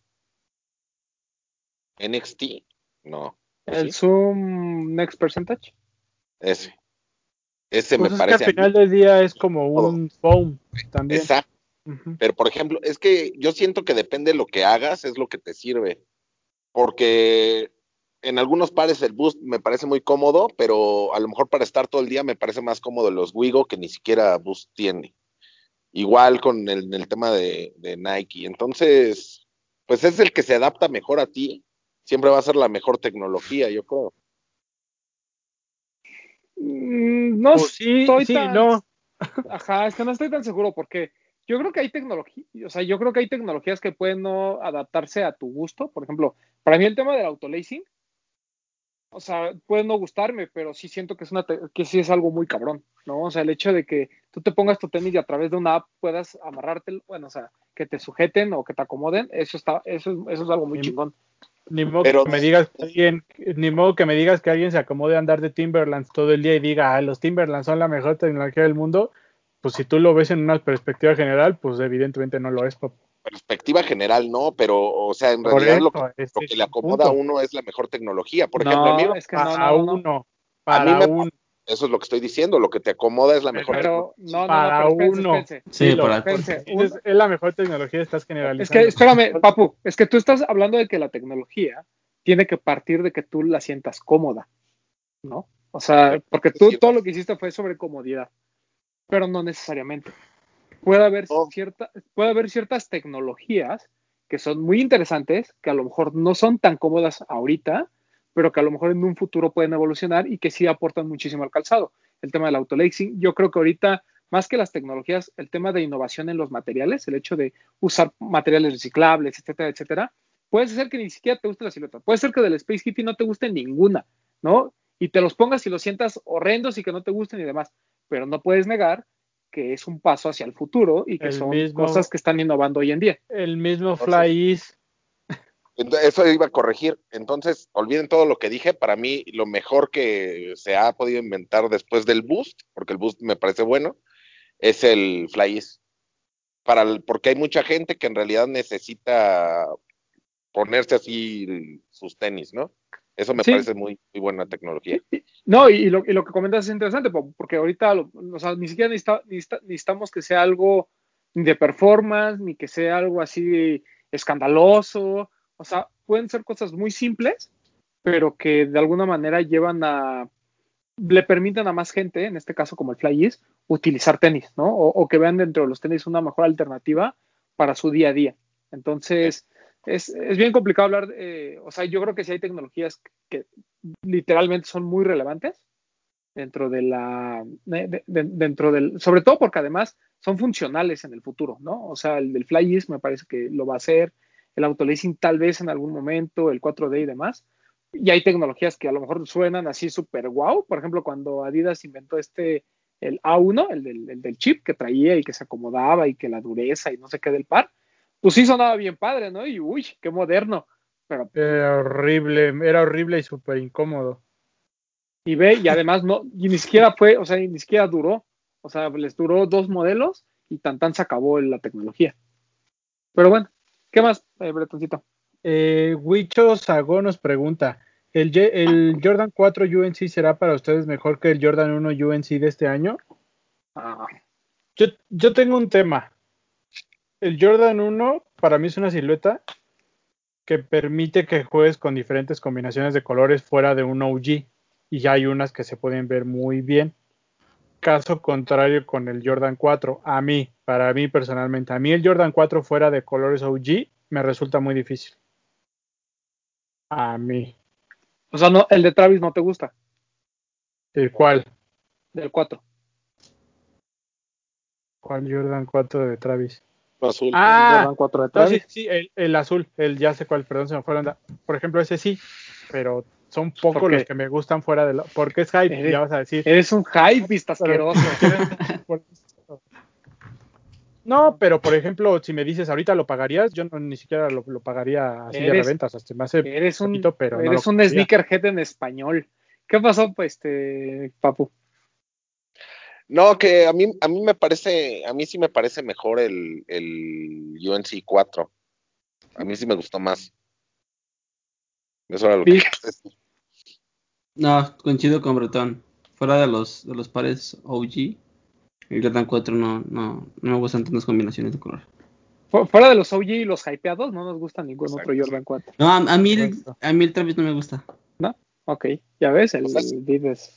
Si sacara un, uno moradito de aquí, dijera, ay, mira, tengo este moradito, ¿no lo quieres? No, Dirías, no, no me gusta. no. Ese sí no me gusta el morado. aunque sea A mí, el morado, a mí el morado sí me gusta. El, lo que pasa es que el, el- el Jordan 4 sí coincido, es una silueta más difícil. Yo tengo un problema con ese 4 UNC. Para empezar, no es mejor que el 1, o sea, eso me queda clarísimo, porque el 1 además la calidad y todo viene muy chida. Habría que ver cómo, o sea, habría que ver en persona este 4. Pero siento que es de esos que si hubieran salido como, como un play exclusive para los Tar Heels, todo mundo estaría mamando, ¿no? Si no, un Grail y no sé qué. y Pero bla, de bla, hecho bla sí hay, ¿no? pero no es igualito, ¿no? O sea, me- pero me refiero a que no es como el Pit Crew, por ejemplo.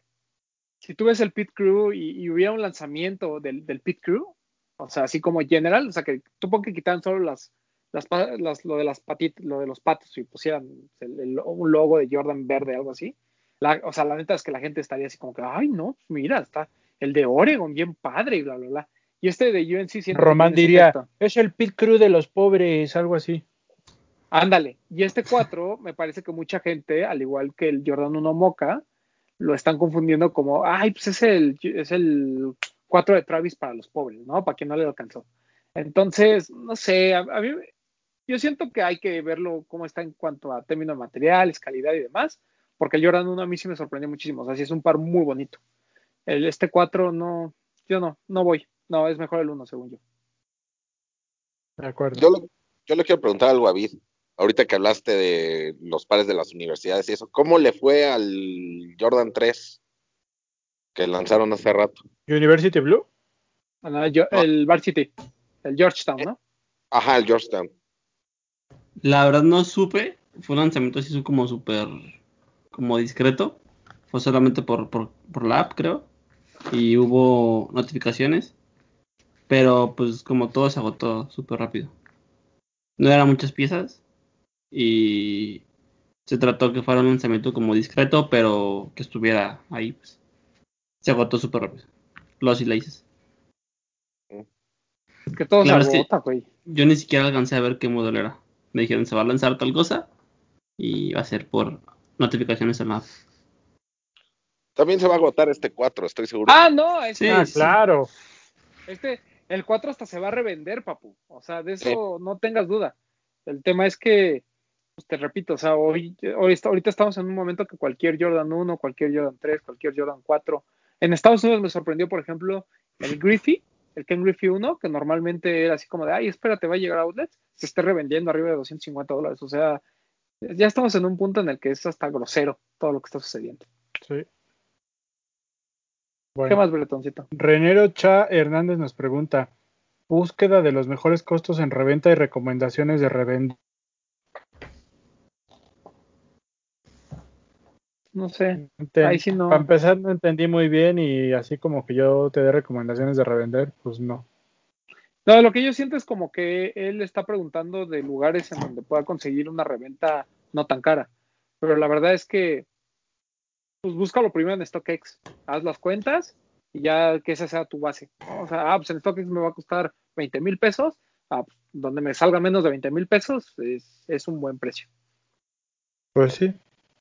Y recomendaciones de, dónde de dónde vender. pues, En StockX. Pues sí, o sea, primero, si, digo, si tienes Puedes venderlo pares, en Facebook. puedes vender en Facebook, puedes vender en StockX, puedes ofrecérselo a los duros, a los de verdad. No, a ver en cuánto te lo pagan. Pero si tú ves que en StockX el par lo compran en, en 20 mil, bueno, o sea, sí, tú lo puedes comprar en 20 mil pesos y lo puedes vender solo en, en 8 mil, no esperes que el duro te quiera pagar este, los 20 mil, ¿no? O sea, te va a pagar mucho menos, de los, incluso de los los 8. Claro. Exacto. Entonces, pues nada más. O sea, si lo que quieres es hacerte millonario de- con la reventa, no estarías haciendo estas preguntas. Siempre hemos dicho eso. Pero nuestro consejo es toma StockX como base y ya de ahí. ¿Alguien más comenta algo? Ya. No revendan, pónganselos. Úsenlos. Gracias, Vir. A ver, esta pregunta, Román no va a tener participación, papu. Vamos a hablar tú y yo. Perfecto. Gino85 pregunta. El tío Román realiza más contenido con Laystop. ¿Cuándo Papu y Bretón van a realizar más? A ver, yo quiero decir algo aquí. El señor Román realiza contenido en todos lados porque es- él simplemente pone su bella carita y su conocimiento y su dulce voz. Pero él no está en la parte de la talacha, que es lo duro de generar contenido. Es por eso que el Papu y yo no hacemos más contenido, porque el Papu es el que maneja Instagram y yo soy el que normalmente edito este programa y estoy generando los bonitos videos que ustedes ven en Instagram. Entonces, esa es nuestra contribución, contribución extra, no tanto que vean nuestras caritas en otros lados. Aparte, nosotros somos los feos. Román es el que queremos que esté frente a las cámaras. ¿Cierto o no? Papu? Exactamente. Él es la estrella de aquí. O sea, Se no, no es, no, no es queja, al porque- contrario. Es, es nuestro.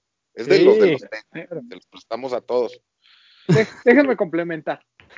El, el sábado, una persona, este, que espero no esté viendo, le mando un respeto, me, me, me- me contactó la semana y me dijo que para una tarea de la escuela que se me podía entrevistar. Y así tal cual lo que dijiste fue lo que yo le dije.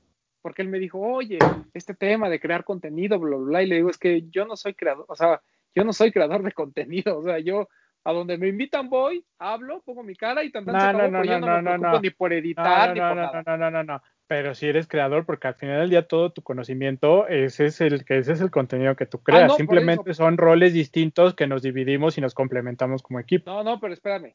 eh, es lo que yo le platicaba. Le digo, o sea, yo podría igual hablar en mi casa donde nadie me escuche, nadie me ve, ¿no? Afortunadamente tengo, la, tengo los amigos que dentro del proyecto me ayudan con toda esa parte de edición, pero si yo no tuviera quien lo hiciera, no lo- la neta no lo haría. O sea, me estaría viendo a ver con quién me pego. Ya me hubiera contratado en Legendary. Este, ¿qué iba? Algo, algo más iba a decir. Saludos a Legendary. Eh, ¿Qué más iba a decir? Ah, mis, tus amigos, que ahora ya son mis amigos de Perú, los Gold Members, Ay, sí, bien ya buenas. me invitaron a su podcast. Muchas gracias. Sí, A ver les mando un respeto a, a Golden Gold Members, ¿no? Gold Members Perú. Un saludo Sí. que seguro nos están escuchando en estos momentos. Yo- pero es eso, yo- básicamente es eso, no es que no nos vean, pero ahí estamos. eh, el Papu trae un proyecto ahí que les comentábamos igual la, la semana pasada, que pronto vamos a echar a andar. Estamos generando los reels, Papu nos ayuda con todo lo que ven en Instagram, entonces ahí, ahí vamos, poco a poco. Yo cuando vi el nombre de Gold Member, te juro que sí pensé que era una página porno, güey. Un table. Y por eso aceptaste luego, luego, y preguntaste. Sí, yo dije, guau, huevo, Oye, claro. Pues, a ver qué pasa. Así como el Solid Gold, ¿no, Papu? algo así, algo así. Pero bueno, un saludo a Algo Chino ceros. 85 que creo que también compró su sudadera, ya pronto le estará llegando. Viejos cochinos. Y, y recalcar eso, Papu, que Román es de este equipo, simplemente prestamos su talento a otras, a otros canales. Eh, a Short Circuit, también a Short Circuit, un saludo hasta el puerto, nos pregunta, medidas que deben tomarse contra la violencia cada vez más común en los lanzamientos. Sentido común de la gente, ¿no? Ignoren la violencia. Nada más, sí, o sea, aparte de que lo ignoren y no se metan, o sea, si ustedes saben que es que es que también la gente es bien mensa, o sea, si ya saben que van a ir a una zona, aunque sea un centro comercial, en una zona complicada, y si ya saben que normalmente ya hay un duro que controla la zona, y si ya saben que normalmente la gente de ahí o trae armas o es violenta, no vayan, no se formen, no hay necesidad. Traten de agarrarlo en línea. Si no lo agarran en línea, pues ya, o vayan a un lugar más tranquilo donde sepan que hay menos posibilidades de que haya cosas. Pero pues mira, Híjole, hasta no sé. estaban agarrando a golpes. Es que sí, es como dice el Papu, que la gente necesita tener más conciencia y más sentido común, pero a mí no se me quita así ese que yo siento que las tiendas deberían de involucrarse un poquito más. Por ejemplo, lo que hicieron ahorita que nos contó Vid en Guadalajara, salieron a los que estaban formados, hasta aquí tenemos pares, ahí está tu y luego regresas. Creo que nada les costaría a las tiendas hacer algo así más seguido. Evidentemente sé que hay lanzamientos que por la cantidad de gente que lo quiere no se puede manejar de esa forma, pero yo no dejo de pensar que las tiendas tendrían que involucrarse un poquito más en los lanzamientos y no simplemente lavarse las manos de que yo de lo que pasa de mi puerta para adentro, creo yo. Sí, Pero es que de vez- acuerdo. también, por ejemplo, en, el- en este caso en Guadalajara, la gente cooperó muy bien con nosotros. Salimos de la, de la tienda a las 9.20, sale Fixe y les dice, a ver, hagan una fila. Los que estaban formados, ¿son los que estaban o se metió alguien? Y todo el mundo dijo, no, los que están formados son los que estaban desde el inicio. Pero ha pasado que salimos como de, a ver, hagan la fila. Y, oye, es que el de adelante se metió su mamá, su hermana y su primo. O era nada más uno formado y ahorita ya hay cinco. O sea, Es que, es- o sea, es- como te digo, también falta un poquito más de sentido, pero es que es, que se- es un tema muy largo porque Yo siempre he puesto- los dos. Pero porque yo siempre he puesto el ejemplo tanto de tiendas en Europa como iFew, como lo que pasó cuando nosotros compramos el Master. La tienda no sale a hacer la fila un día antes en la mañana. Si sabes que es un lanzamiento que va a tener mucha gente, tres, cuatro días antes lo empiezas a planear.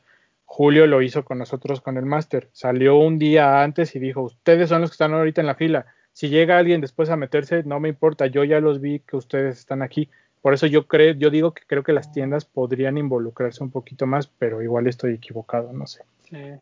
Es que es, es que es bien complicado porque, o sea, yo entiendo que, que no debería de existir la violencia, ¿no? O sea, que todos deberíamos estar conscientes de que es un solo par de tenis. Voy a, no voy a insertar la imagen Ah. de los Simpson cuando todos están en un mundo ideal.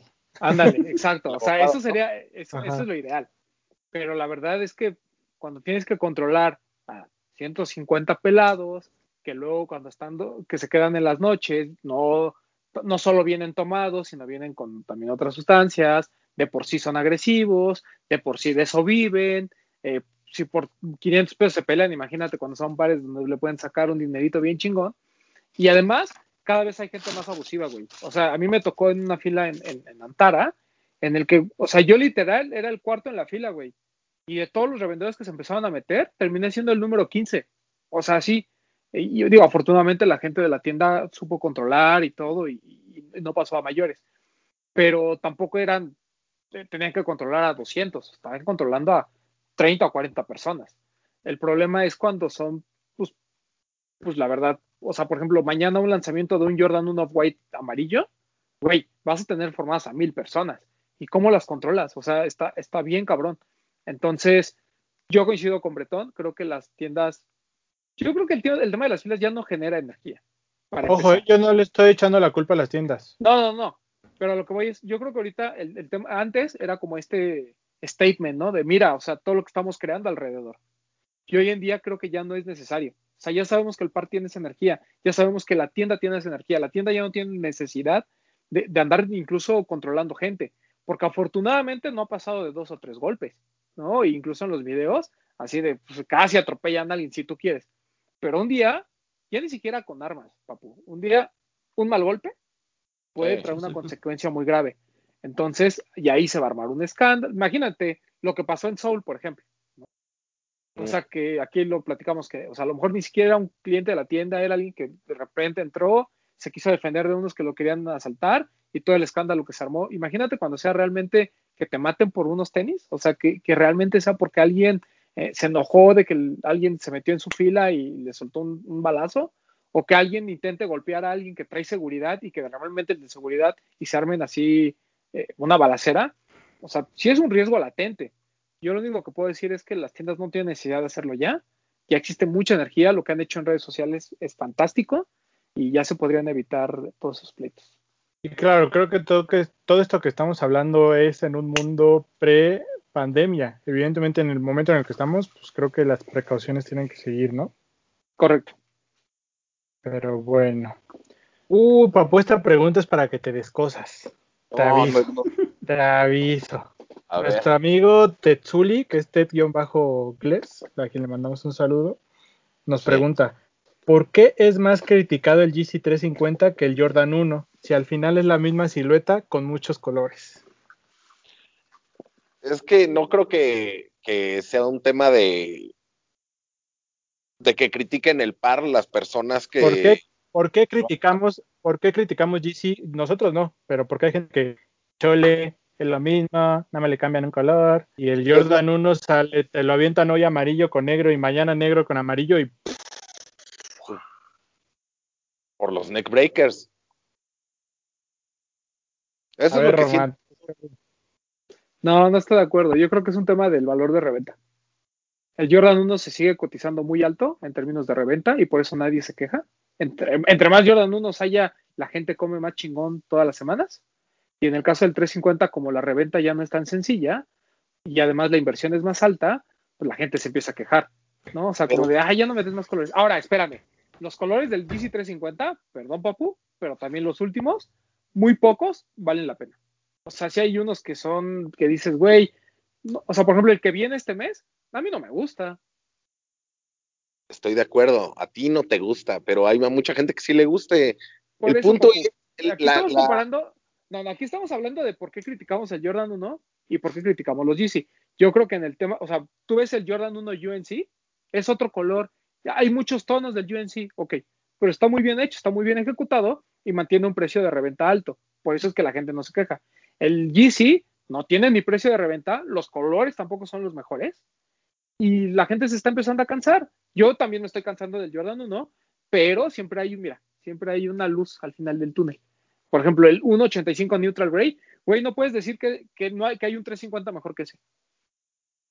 yo, yo te mandé, yo mandé unos 350 que vienen, que a mí me parecen muy buenos. Esos Son están muy chidos. Pero ¿sabes por qué, Papu? Porque nos está ofreciendo algo diferente a los 350, que es lo que pasa con el Jordan. A pesar de que es la misma construcción, hay Jordans que te ofrecen otra piel, eh, que la lengüeta expuesta, que el logo en plástico. O sea, La creo cola. que son detallitos mínimos, pero también estoy de acuerdo con Román lo de los precios. Y perdón, o sea, te voy a dejar que sigamos desarrollando esta pregunta, pero se une a una de nuestro amigo José Rueda que dice, ¿ustedes creen que los precios de reventa, de reventa aumentan o disminuyen de manera excesiva la apreciación o gusto de un par? Que creo que se conecta con esto que estamos diciendo. Sí, cuando un par se revende más, es la verdad. Pero en general, ¿no? Eso pasa en general, en particular, Por si a ti te gusta un par, lo vas a comprar. Por eso digo que se conecta un poquito a este tema que estamos desarrollando con los Yeezys y los Jordan. Papu es el tema de los 380 que comentábamos hace ocho días con los lanzamientos. Los 380 no se revenden y por eso no, no les gust, no nos gustan a muchos, la verdad. A mí no me gustan los colores. Sí, coincido O sea, con- pero aparte de eso, sí, pero si fuera un, ver- un morado que tú lo ves en StockX hoy que vale mil dólares, ¿a poco no lo comprabas? Obviamente sí lo compraba, pero no, pero no quiere decir que no compraría uno que, que bajara 50, 100 dólares de en el- la reventa, o sea que hasta le salieras No, no, perdiendo. yo no digo que uno sí y otro no, simplemente estamos diciendo que sí afecta y creo que ese es, ese es el tema de los Jordan y los Yeezy. Vayamos con alguien que no revende. Rápido, antes de pasar con Bid, Perdón. antes de pasar con Bid, déjenme acabar esto. En el grupo de los Neckbreakers, que ahora sí les voy a mandar un respeto, este, esos güeyes no compran ni Jordan, no compran Yeezy, pero si les avientan 500 colores de Jordan, ah, no, sí, Jordan, su majestad, lo mejor que le ha pasado al mundo. Pero les avientan un Yeezy, así sea el que tenga mejor tecnología, diferente, bonito y todo. Ay, sí, eso está bien feo, no sé por qué les gusta. Entonces, para mí ese es el tema, más que la reventa, más que cualquier otra cosa, es algo generacional. No, porque lo mismo opinan los chavitos. Pero mira, pregúntale a Vita. Bueno, a ver qué dice Vid. Yo estoy coincido con el Papu. Es algo generacional. Y creo que el otro día alguien, alguien le puse, creo que fue en un post de Lace Up, que hablaban de, del 450 y hablaban de cómo Kanye ha como, como, se va, como que se va por otros lados, como que no sigue la línea de, de un calzado normal. Y, y creo que el, el tema del Jordan 1 es como, pues porque la mayor cantidad de gente que está involucrada en esto son gente que creció con el Jordan 1 en este momento. A ver, Va a Vita, lleg- espérame tantito. Pero ya, que ya, por cierto, ya me dejaron un comentario que no anda interrumpiendo a la gente, pero me vale verga. Bretón, ¿tú usas Jordan 1? Sí, Papu, ¿tú usas Jordan 1? No, Bit, ¿tú usas Jordan 1? sí. Entonces, ¿cuál es el tema generacional? pues, Pues porque a- ahorita, ahorita, la flor de la juventud. Ahorita el Yeezy, y era lo que yo decía, ahorita el Yeezy es una silueta muy nueva, pero va a llegar un punto en el que a lo mejor tus hijos o tus nietos van a ver un Yeezy como el Jordan 1 de su época. O sea, ellos van a decir, ah, cuando yo estaba joven, todo el mundo quería tener un Yeezy. Y el Yeezy es como el verdadero, la verdadera silueta, silueta de mi, de mi época. Entonces creo que hace falta años para que se aprecie el Yeezy de esa manera. Pero sí siento que en algún momento el, el Yeezy va a quitar a, a- a Jordan.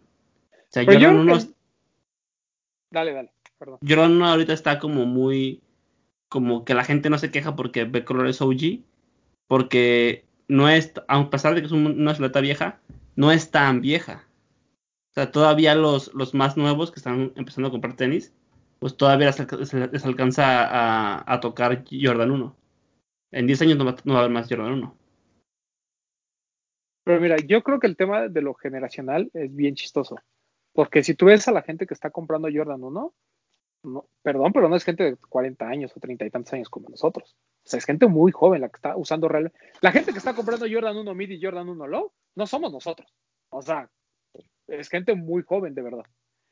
Y, y que creo que es la misma que también le gustan los Yeezy. El tema es que, por ejemplo, hablemos de los de, de Yeezy 350 específicamente. Yo entiendo que el 450 a los Netbreakers no les guste y demás, ¿no? Pero el 350 en particular, yo creo que ya está a ese nivel de ser un clásico.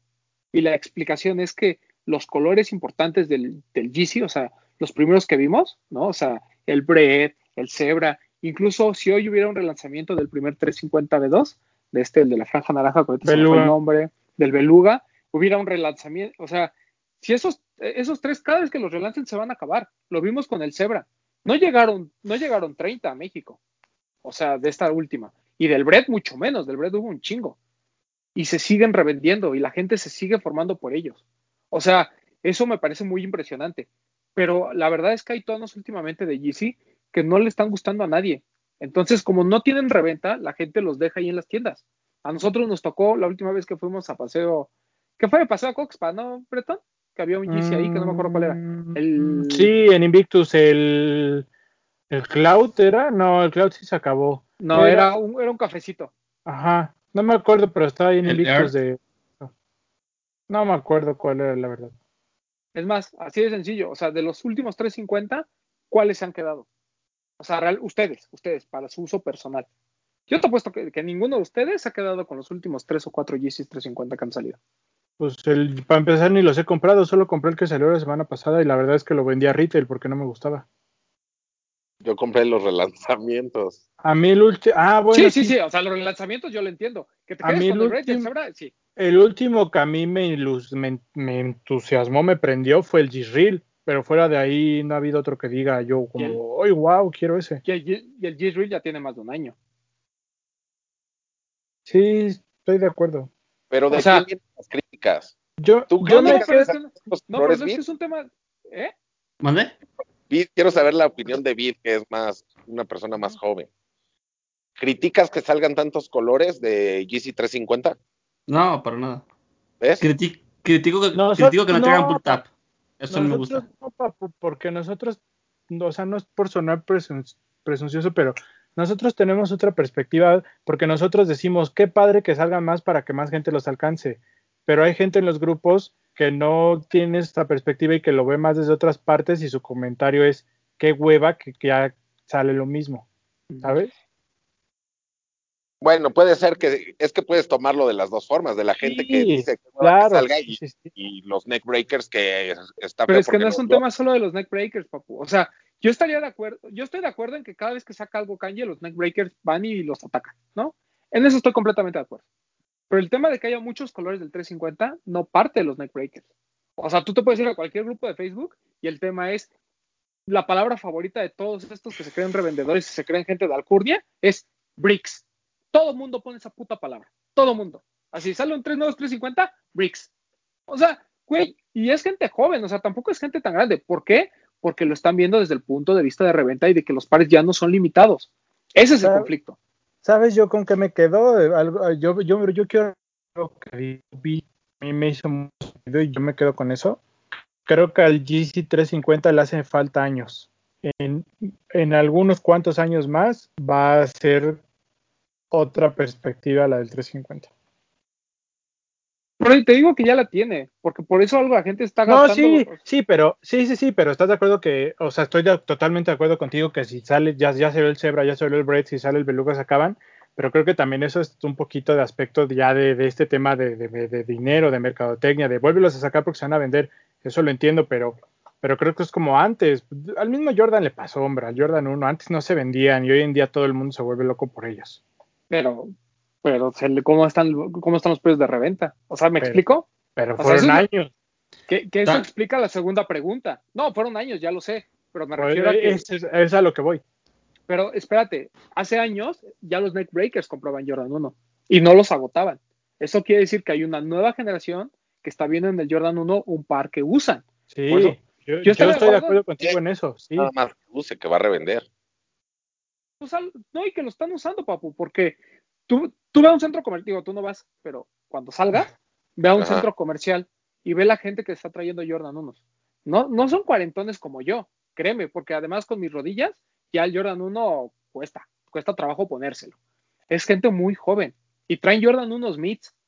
O sea, tú ve a todos los, perdón, a lo mejor voy a sonar despectivo, pero tú entra a los grupos y ve a los revendedorcillos que están ahí este, con, ofreciendo Jordan 1 Smiths. Son chavitos, güey. Son chavitos que los, o sea, los que los venden y los que los compran también son chavitos. El Jordan 1 por mi familia, no me, los neckbreakers, todo el mundo, ¿para qué? El ver, no sé qué, bla, bla, bla, Jordan 1 Mid, nadie los quiere. ¿Y quién, y quién los agotó? Chavitos, güey. Es gente muy joven la que está entrando al Jordan 1. O sea, sí puede haber, o sea, sí coincido con Papu en que la mayoría de, de- de los que salen a atacar Yeezy cuando sale algo nuevo como el 450 son gente grande que pues, no entiende este pedo y empieza con que, eh, pinche Kanye. Pero, eh, pero este tema del por qué el 350 se critica tanto o por qué hay tanto hate, siento que es más porque ya no les da de comer a muchos. Esa es mi opinión. Yo mi conclusión sería que la silueta al 350 le falta añejamiento. Esa sería mi conclusión. Pero tú Mira. crees que haya un, un un color de los últimos, por ejemplo, sobre todo en en los últimos, tú pon seis meses. ¿Tú crees que haya un color que realmente digas, no manches, este me voy a arrepentir de no haberlo comprado en cinco años? No lo sé. Yo no creo que el Zion, el Zion o el Ash Yo no Blue sé. no sé qué. Yo no sé si en 1990 salió un Jordan Royal y la gente decía, ay, está horrible. Yo no sé. Yo, no, o sea, eso no sabemos, güey, pero a lo que... y, y, y, y- cómo te diré, al, al final los colores OG de Jordan son mucho más fáciles porque al fin eran cuatro o cinco, güey, o sea, tampoco eran que hubiera mil, ¿no? O sea, eran, eran, era un, eran colores mucho más específicos. Pero ahorita con el 350, yo honestamente creo que la gente va a seguir añorando aquellos primeros toda la vida y los que estos que salieron los Ash Blue y demás, la gente nunca los va a pelar, güey. O sea, nunca nadie va a regresar a decir, no mames, no compré el Ash Blue, qué, oh, qué coraje. Estoy totalmente de reediten". acuerdo contigo, pero no sé, al tiempo, creo yo. Pero es que-. No, pero es que si no los apreciaste ahorita, o sea, valgo- vu- vuelvo a lo mismo. Porque no forzosamente, o sea, a lo, o sea, lo que quiero ir es que, porque tú me estás hablando en colores específicos, yo te estoy hablando de la silueta, o sea, no forzosamente yo quiero que en 10 años Pero es alguien que- diga, ah, yo quiero que regrese el Ash Blue. No, güey, Pero, pero, es que nadie está, no, no, no, pero espérame, pero es que nadie está criticando el 350 como silueta. Estamos criticando el por qué los, col- o sea, por qué habiendo tantos colores, la gente critica el 350 de los nuevos colores y no al Jordan 1, cuando también tiene colores muy malos, eso también me queda claro. Por ejemplo, el último que salió, el Yellow, el que tiene Volt y el amarillo, Gold Gold, ese ahí se quedó. como se quedó, también mucha gente lo empezó a reventar. De que no, pues, que no está tan chido y porque ya tanto Jordan 1 y bla, bla, bla. Pero nomás salió el, el University Blue y vieron que el precio se fue a los cielos y todo el mundo, no, pues sí, vamos a agotar los Jordan 1 porque esos son los chidos. O sea, te digo que yo creo que tiene mucho que ver con el valor de reventa y tiene mucho que ver con que los 350 ya no son atractivos en los colores, ni siquiera para nosotros que tanto los respetamos de alguna manera. O sea, yo no me veo, en, te juro que yo no me veo en cinco años diciendo, ay, van a reeditar el GC. Ay, ojalá sea el Zion, el Ash Blue, porque ese pues, ya me quedé con ganas. Voy a querer un Zebra, voy a querer los de las franjas, el Beluga, voy a querer a lo mejor ya de los más recientes, el Pero a ver, pero a ver, te la voy a pintar diferente. En 10 años que yo tenga, bueno, yo no, pero tú que en 10 años que 60. tu chavillo ya tenga 10 años y tú veas el nuevo GC350 Cookie Sanorio, un color nuevo y tú digas, ah, yo me acuerdo cuando yo me compraba mis 350 cuando estaba chavo, sí, te lo voy a comprar para que tú también tengas el tuyo. Sí, Ese, claro. es, ese es el punto que yo, que ese es mi punto, que en unos Pero- pero años eso- igual ya no van a, eh, va a cambiar la perspectiva. Pero eso va a pasar. O sea, eso Por ya eso, lo sabemos. Ese O sea, es el 350 en 10 años, para mí, yo siempre lo he dicho, es el nuevo clásico, ¿no? Es el que punto. los chavitos de ahorita en 10 años, cuando tengan 25, digan, no mames, yo me formaba por esos. O sea, en eso estoy Ese completamente de acuerdo. punto. El Ese tema es es que punto. La perspectiva de los nuevos colores en 10 años creo que va a ser distinta a la que hay hoy en día. ahí, ahí sí no estoy de acuerdo. Porque yo no creo que haya, incluso del Jordan 1, yo no creo que haya colores, por ejemplo, el, ¿qué te gusta? El Phantom, que salió Pero y que es, que tú, peló. pero, es que, eh, pero es que tú me estás entendiendo mi punto como que yo te diga que en 10 años rediten uno que hoy nadie quiso. No, no, no. En 10 años un color nuevo que saquen que nunca salió, Ah, pero la sí, perspectiva va a ser eso, distinta a la de hoy cuando ven un color pero- nuevo. Pero es que no, no puede ser justo ahí, porque espérame, no es lo mismo que tú dejes de sacar colores ahorita y digas, ok, le voy a dar de descanso 5 años al 350. En 5 años, cualquier color, así el color se llame Pero yo, pero yo que ahora dije, pero yo que ahora dije que le voy a dar descanso. No, por eso, pero tú me estás diciendo que en 10 años.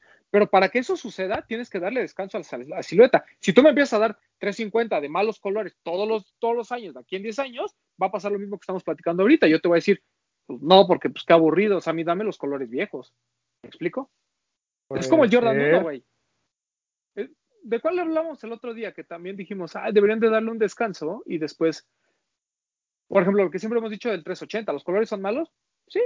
Y como bien dices, el día que saquen un 380 morado, que no coincida con ninguno de los otros lanzamientos y que esté en mil dólares, todo el mundo lo va a querer. Ah. O sea, claro. Por eso te digo, o sea, el valor de reventa y, y lo limitado del par, creo que siempre da puntos extras, ¿no? Si Sí, eso, no, eso yo no te lo niego, estoy Espérate, totalmente de pero la acuerdo. pregunta de Ted, la pregunta de Ted va de acuerdo a lo siguiente. Ahorita están lanzando muchos colores de Yeezy muy seguido y todo el mundo ya empezó con que guacala los Yeezy son bricks. ¿Por qué del Jordan 1 no sucede? Ya explicamos que es el valor de reventa. Y en segunda, también creo, y repito, que tiene mucho que ver con que los colores de Yeezy son muy malos y los colores del Jordan 1 hay unos muy malos y hay unos muy buenos. Pero de Yeezy no me vengan a decir que los últimos cinco lanzamientos hay uno que se salva, porque ninguno de ustedes lo tiene. Yo tampoco.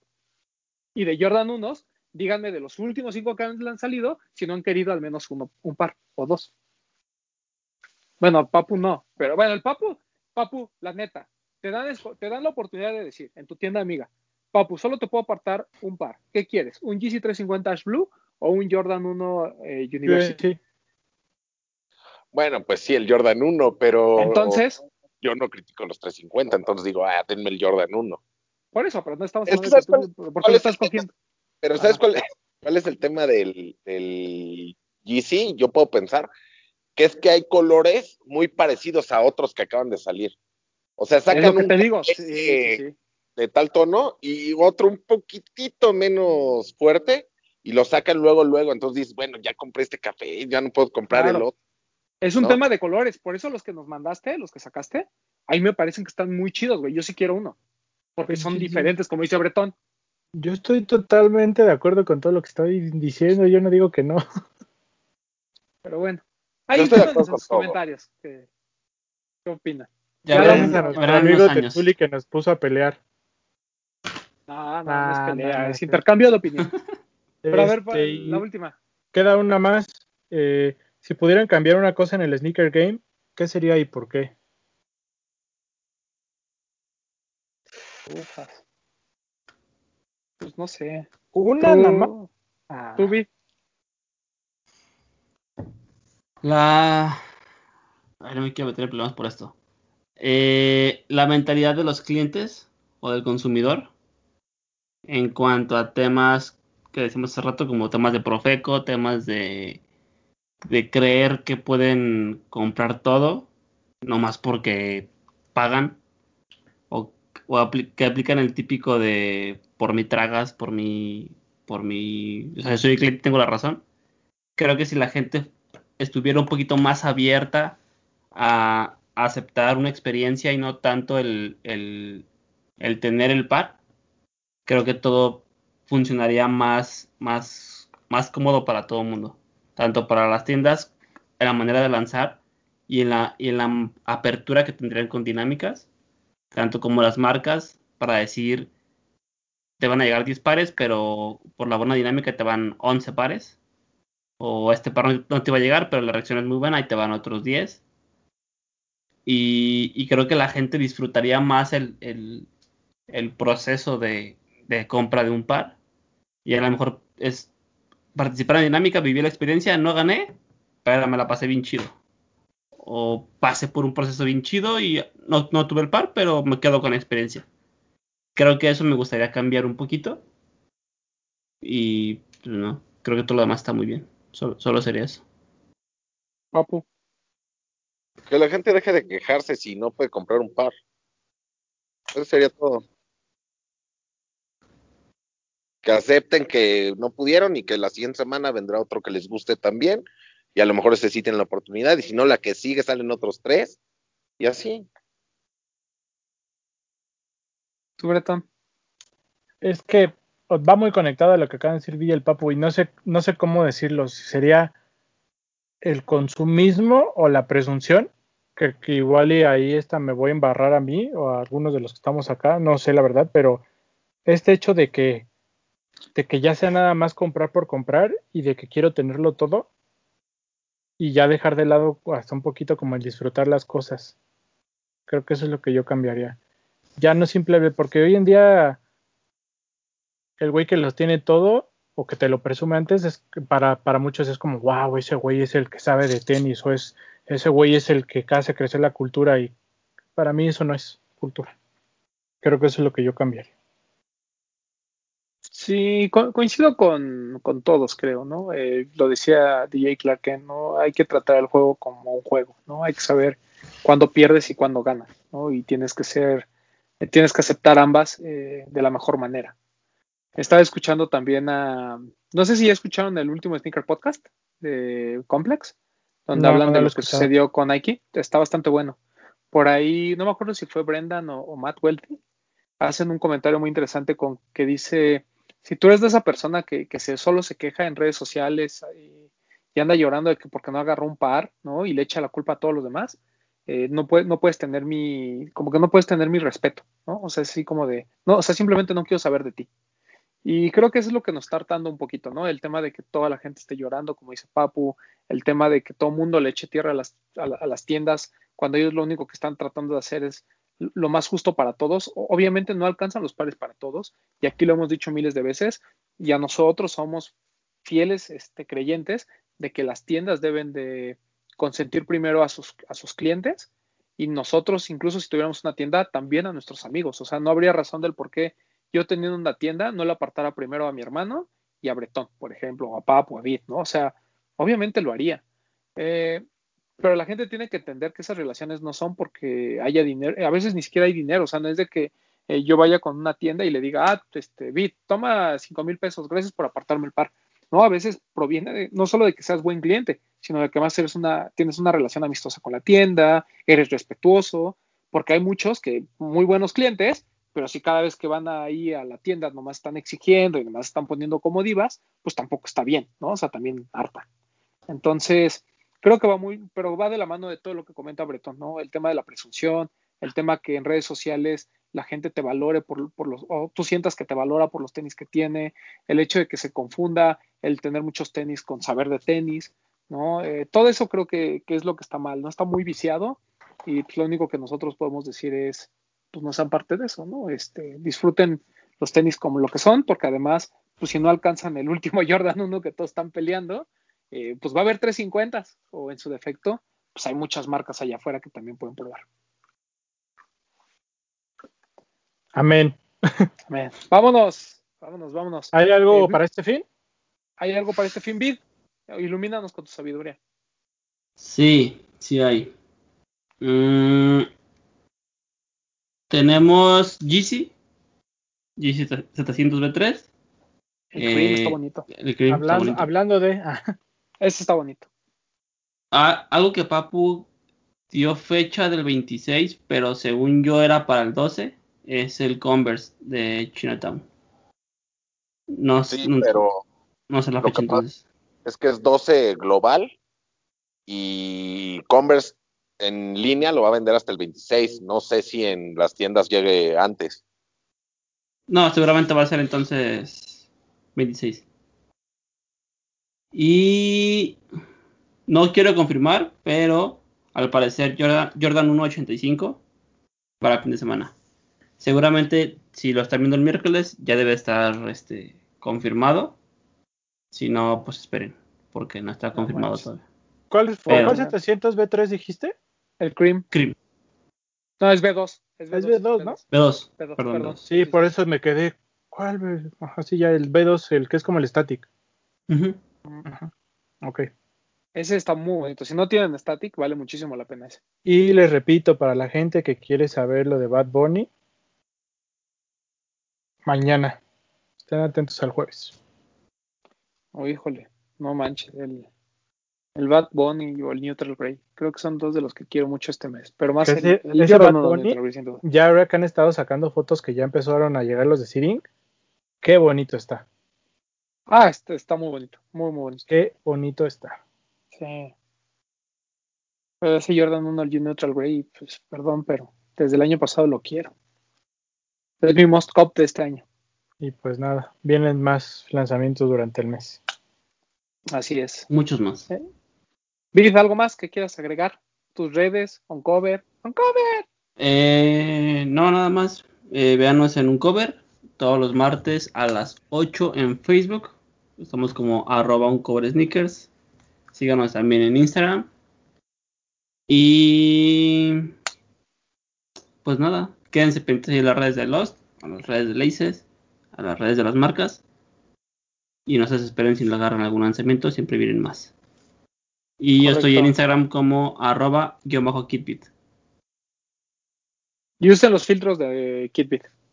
por favor. Y gracias.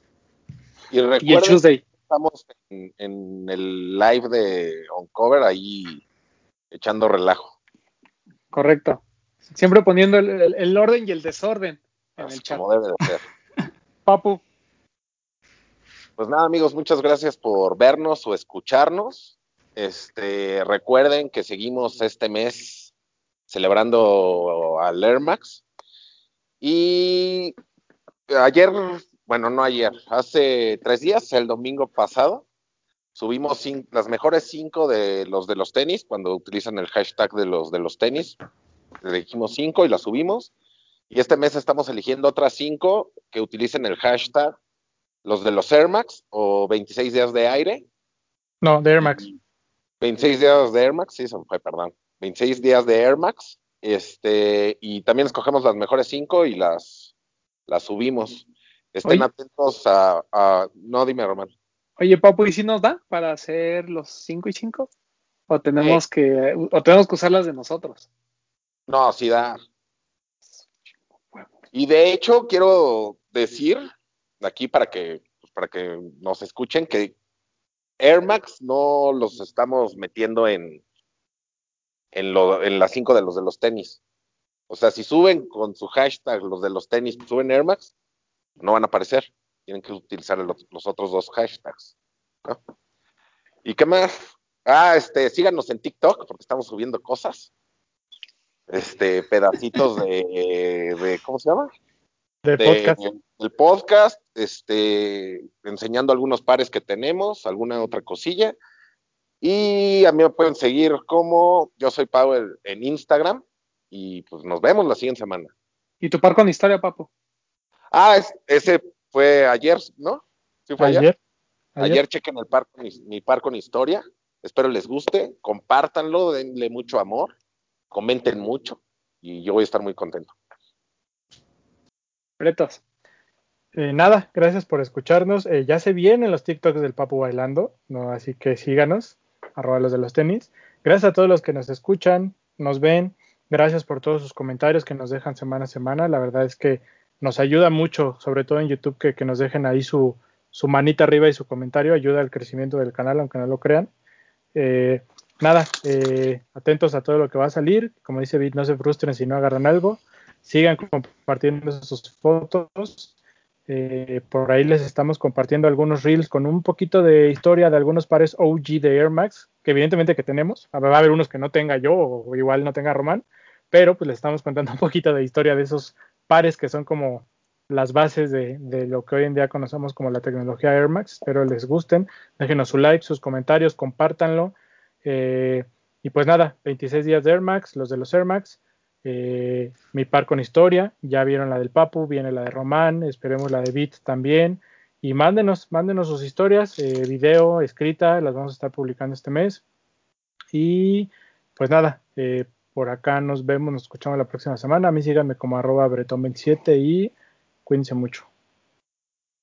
A mí síganme en arroba edgarroman12, ya saben. Eh, cuando se le da la gana ley stop, no, no es conmigo, no me digan a mí porque ya les dijo Bretón que yo no hago ni madre. Y tiene mucha razón. Entonces no me reclamen si no sale. Yo no dije eso. No, Hype va a salir cuando tenga que salir. ¿no? Ahí reclámenle y pregúntenle al Poxte. El de la semana pasada nos fue muy bien, el de los, el de los influencers. Esta semana hablamos de los medios, entonces espero que les haya gustado. Eh, a mí, y este, estén al pendiente del contenido que están haciendo estos chavos. La verdad es que están, están rifando ahí mis muchachos. Eh, no dejen de mandar su par con historia. De verdad, de verdad, hay unas historias que la verdad, han valido mucho la pena. La estamos guardando, nomás que pase el mes del aire y ya continuamente van a estar viendo mi par con historia. La estamos subiendo a YouTube, al igual que en Instagram TV, para que digan en sus casas, ay, mira, mamá, salió en el YouTube. Bueno, pues ahí está. Eh, no importa, anímense a hacer video, de verdad, no, no necesitan gran cosa, no necesitan así este un equipo de producción muy así con su teléfono. No, necesitan al tabo editándoles. No, no necesitan nada, no, no, no sean como yo. O sea, literal, desde su casa, sacan su par, ponen su teléfono y nos cuentan. O sea, eso es lo que nos importa. Este, todo lo demás, realmente, o sea, tampoco esperen así, ay, no, es que no tengo unos outfits como los del beat, no importa, ustedes miren así, de, aquí nos platican. De pijama. Nada más sí, pónganse sus manos libres o en un lugar que no se oiga mucho ruido para que se escuche bien su audio, pero ahí en fuera, como quieran, grábenlo. De mí no vas a estar hablando. Sí, porque el papu mucho aro de luz y lo que tú quieras, pero ¿cómo andamos del audio? Este. y sí, anímense, anímense a, hacer sus, sus videos Y cualquier cosa que, este, que necesiten que nosotros los apoyemos y demás, que con todo gusto. Eh, ya estaremos también pidiéndole ahí a nuestros amigos, eh, mu- muchos o pocos famosillos que tenemos por ahí, a ver si les hacemos, si vamos a grabarlos para que lo hagan, o que les pedimos ahí un videito, pero ahí para que se anden codeando con las estrellas.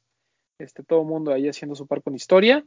Eh, re- repito, lo importante es la historia. El par, pues será el que tenga que ser, no pasa nada. Eh, esto fue los de los tenis podcast. ¡Vámonos!